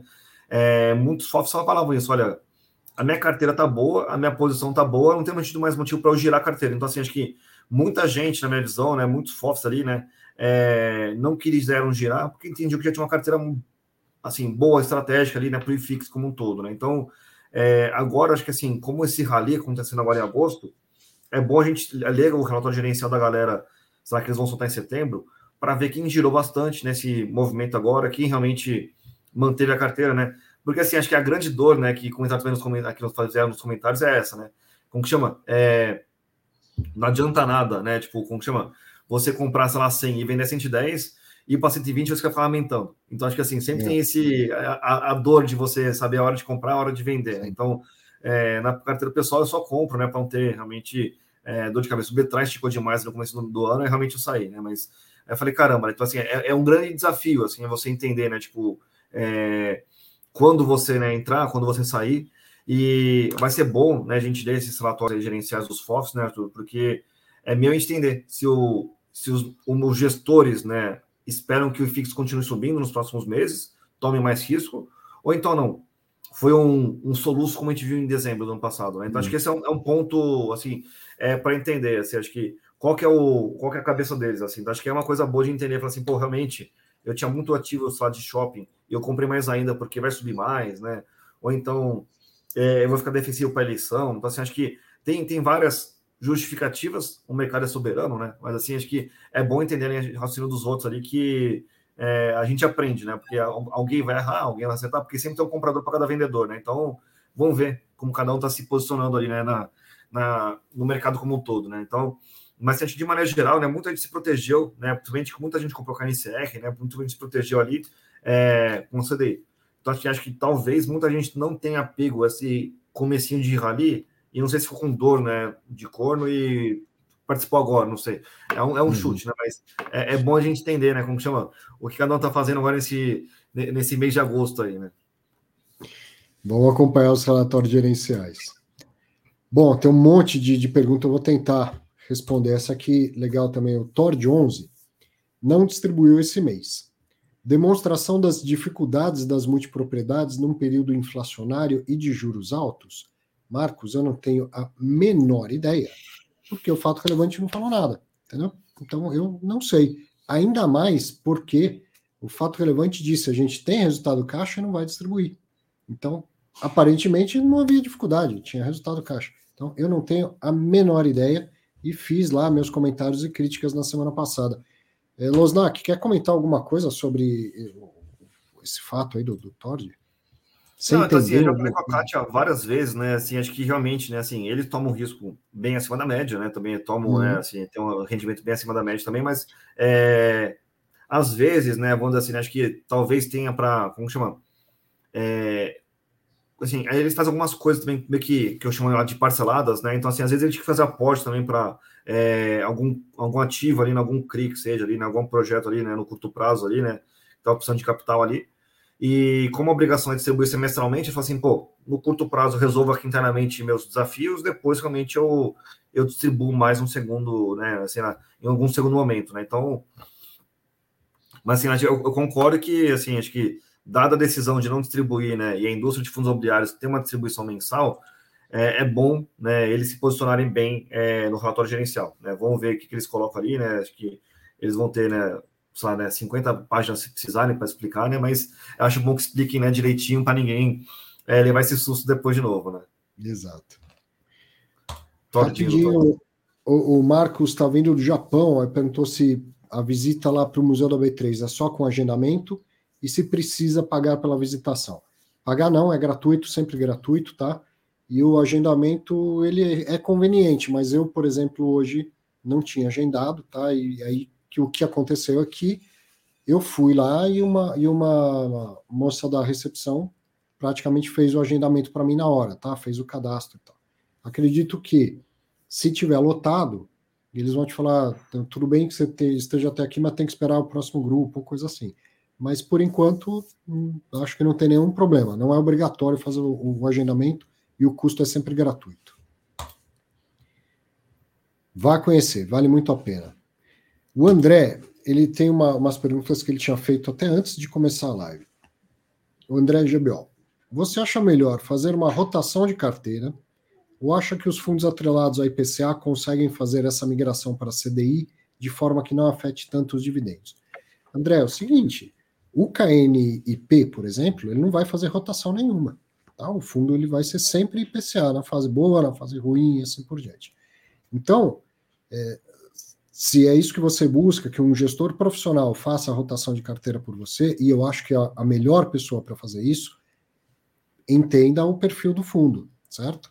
É o HGCR, como a gente comentou aqui, ou vários outros fundos da Valora, vários outros fundos de papel que são híbridos entre IPCA e CDI, tá? Mas cuidado, porque em alguns fundos o gestor simplesmente não vai fazer. Ele é declaradamente só CDI ou só, só IPCA. Você ficar fazendo essa rotação, eu sugiro que não. Você já deveria ter a alocação nas duas coisas, tá? Mas você ficar tentando acertar timing de mercado e timing de macroeconomia, cara, não, não faça isso. Não, não tem necessidade. Você vê, daqui três meses ninguém nem lembra que teve deflação nesse país. nem lembra que teve, sabe?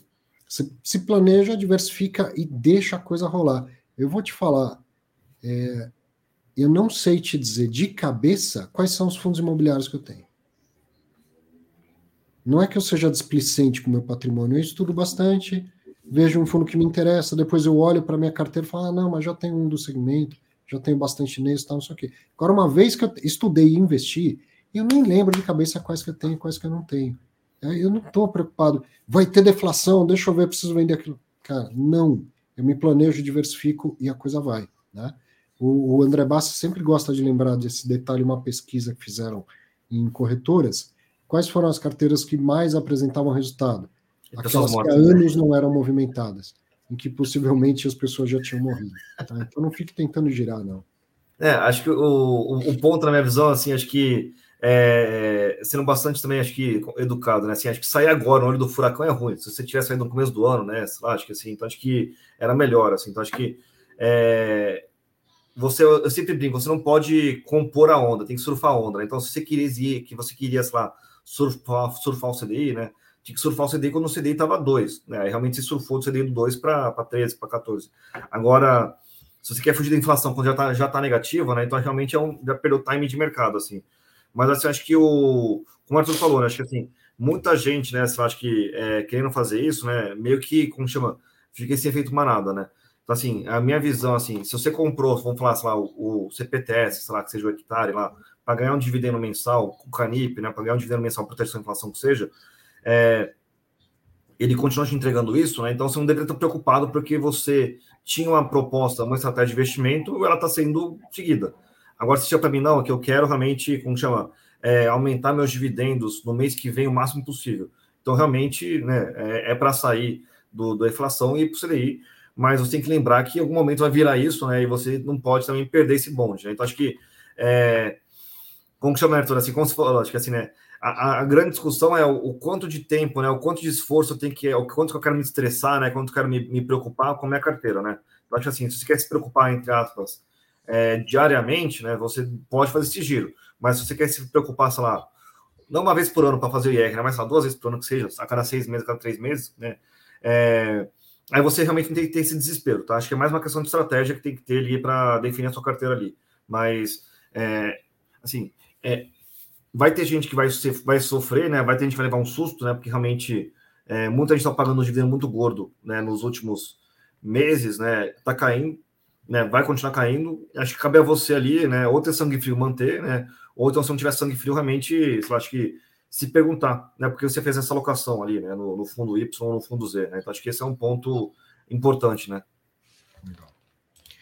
Rapidinho, o Júlio perguntou se tem algum site para verificar de tempo em tempo a média dos aluguéis para sabermos se determinado fundo está dentro da média. Júlio, gratuitamente, você consegue no site das, das consultorias imobiliárias, CBRE, JRR, é, JLL, desculpe, a Colliers, a Cushman, já se cadastra, cadastra seu e-mail no mailing deles, você vai receber sempre ótimas informações de, de mercado. Agora, exatamente essa comparação que você está fazendo, assinatura do Clube, do Clube FI Professional, tá? que é a, a mais cara delas. Assiste o início do Fatos Relevantes da semana passada, o Rodrigo Cardoso, inclusive, fez uma demonstração dessa ferramenta. Aí ele tem com a base de dados que vem da Sila, ele consegue comparar isso e você seleciona um fundo imobiliário. E aí você vai ver a vacância está acima da média da região ou não, o preço médio de locação acima ou abaixo da média. Tá? Aí sim, mas não é gratuito. É, é, você tem que fazer uma assinatura. É, outra opção, né? O Arthur sempre chama as pessoas ali, né? Quando vira, acaba, acaba o trimestre, né, Arthur? E as pessoas comentam, né? De maneira Isso. geral ali, né? Como que as coisas aconteceram. Então, acho que, é, assim, acho que o, eu, eu acho assim, um grande desafio também, assim, na minha visão, né? Que é, dá, assim, alguns fundos, né? Assim, também colocam lá, assim, né? Tipo, a Vi não faz isso, né? O, como chama? A galera da Rio Bravo também, se não faz isso também, né? Que fala assim, olha, o meu aluguel tá aqui, o mercado está aqui, né? o mercado está assado. Então, acho que assim, é bom né, ter essa comparação. Né? Alguns fundos já te dão isso, mas obviamente, como chama? Por nicho deles, né? Não dá uma coisa mais global como a Arthur falou que é pago, né? Vamos lá. Outra do André Gebel. Você acha melhor fazer uma rotação de carteira ou acha que os fundos atrelados ao IPCA conseguem fazer essa migração para a CDI de forma que não afete tanto o dividendo? Acho que era mais ou menos a mesma pergunta, ou eu que cliquei. É, é acho, eu cliquei acho que a diferença, é, acho que a diferença é que outra pergunta. Se o fundo de papel sofre marcação no mercado, vamos ter um aumento do valor patrimonial, já que a curva tende a inverter? Desde já agradeço, tenha uma boa tarde. É, sim, é, nos fundos que têm papéis pré-fixados ou aquela que a parte pré é, é, bem pronunciada. Então, IPCA mais 4, 5, 6, 7 e tal, o, o, o valor patrimonial vai subir à medida que a taxa de juro começa a cair, tá? Agora, isso também é super interessante a gente entender e levou um bom tempo para entender, um bom tempo, porque é, um pouco fora da, da, da lógica do, do, mercado, mas fundo imobiliário é um bicho muito diferente das coisas. O, o valor patrimonial de um fundo de papel que tenha bastante coisa, IPCA mais X% ao ano, ou pré-fixado, vai subir? Vai subir. A cota do fundo vai subir? Não, vai cair. Vai cair. Porque o rendimento vai diminuir. Tá? Assim como o, os fundos estão se mantendo ou subindo há quanto tempo com a alta da taxa de juros? E o que está acontecendo com o valor patrimonial dos fundos? Caindo por causa da alta da taxa de juros. Então, na marcação ao mercado, o preço dos títulos cai. O que, que aconteceu? Como o rendimento aumenta, porque o, fundo repassa todo o IPCA lá, como o rendimento aumenta, a, a, cota sobe ou se mantém estável, mesmo com a queda do valor patrimonial do fundo na marcação ao mercado. Tá? Então, se fosse simplesmente um fundo de renda fixa, a cota desvalorizaria, tá? porque ia marcar o patrimônio para baixo, nesse caso agora. Agora, no, no, no, fundo imobiliário, acaba tendo uma, uma relação contrária ao que seria o normal. É, o, o, não que o, a marcação do valor patrimonial do fundo seja ao contrário do que se faz. O, o valor patrimonial vai cair quando a taxa de juros está subindo e vai subir quando a taxa de juros está caindo, mas a cota não vai acompanhar esse mesmo movimento. Concorda comigo, Losnak?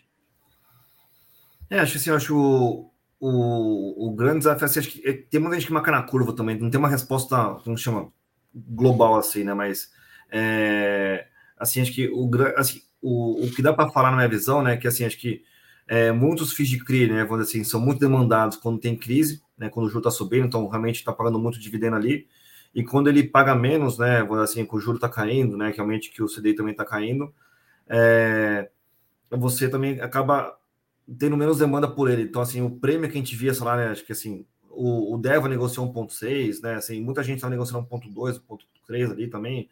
Então, assim, é, a gente não vê mais esses prêmios, né, tão malucos como tinha antes. Então, você acha que a dinâmica realmente de mercado, com a queda de juros, né, as pessoas falam assim, pô, agora é hora de comprar tijolo, né? Então, assim, acho que, mas assim, de maneira geral, sim, acho que assim, quando a, o, juros cai, né? E se ele tá marcando o mercado aí, né? Vamos falar que ele faz lá 200, 300 pontos da cima da NTNB. A NTNB era 6, foi para 4, o PU subiu, né? O preço subiu, então a cota patrimonial deve subir, tá? De maneira geral, se não tiver nem, nenhum probleminha ali, né? Agora, a, a alocação, né? Vou dizer, acho que a variação na cota é uma, é uma boa pergunta ali, né? De maneira geral, né? É... Eu apertei o botão errado aqui. Tinha uma pergunta que acho que é do Manuel Macedo. Se ter dois fundos de cinco segmentos diferentes com uma diversificação ingênua levaria uma boa diversificação. Então, você está falando cinco segmentos, dois fundos, dez, dez fundos na carteira. Minha resposta sim fica um pouco melhor se você colocar pelo menos três, né? aí chegaria a 15 fundos, por exemplo. Mas sim, e a, a diversificação ingênua já é o suficiente, viu, Manuel? Não, não precisa se preocupar com muito mais do que isso. Uh, e ele mesmo tinha mandado uma outra pergunta se eu posso comentar sobre o BDR da Prologes, sobre vantagens de aportar nele, considerando que incide a tributação e taxa sobre ele. O Manuel, a tributação sobre dividendo vai acontecer aqui ou lá, né? Se você comprar direto lá, e o, e o EF vai acontecer também cedo ou tarde se você trouxer o dinheiro de volta. Sendo que se você for comprar lá fora, antes você manda o dinheiro e paga o IOF também na ida. No caso do, do, do BDR, você só paga IOF sobre os rendimentos, os dividendos que você, você receber. Eu gosto muito da ideia dos BDRs, muito, muito, muito, tá? Pela vantagem, da principal vantagem de você operar aqui, a tributação ser muito parecida e principalmente em caso de sucessão patrimonial, ou seja, se você falecer, vai entrar no seu inventário como qualquer outro ativo que você tem. Se você tem os ativos lá fora, seu inventário vai ficar bem mais complicado, bem, bem mais caro, tá? Então eu, eu sim, não estou falando que é momento de investir em Prologes, mas se vale a pena, se você quer investir, fazer isso via BDRs, na minha opinião, sim, tá? Eu, eu sou defensor da, da ideia do BDR.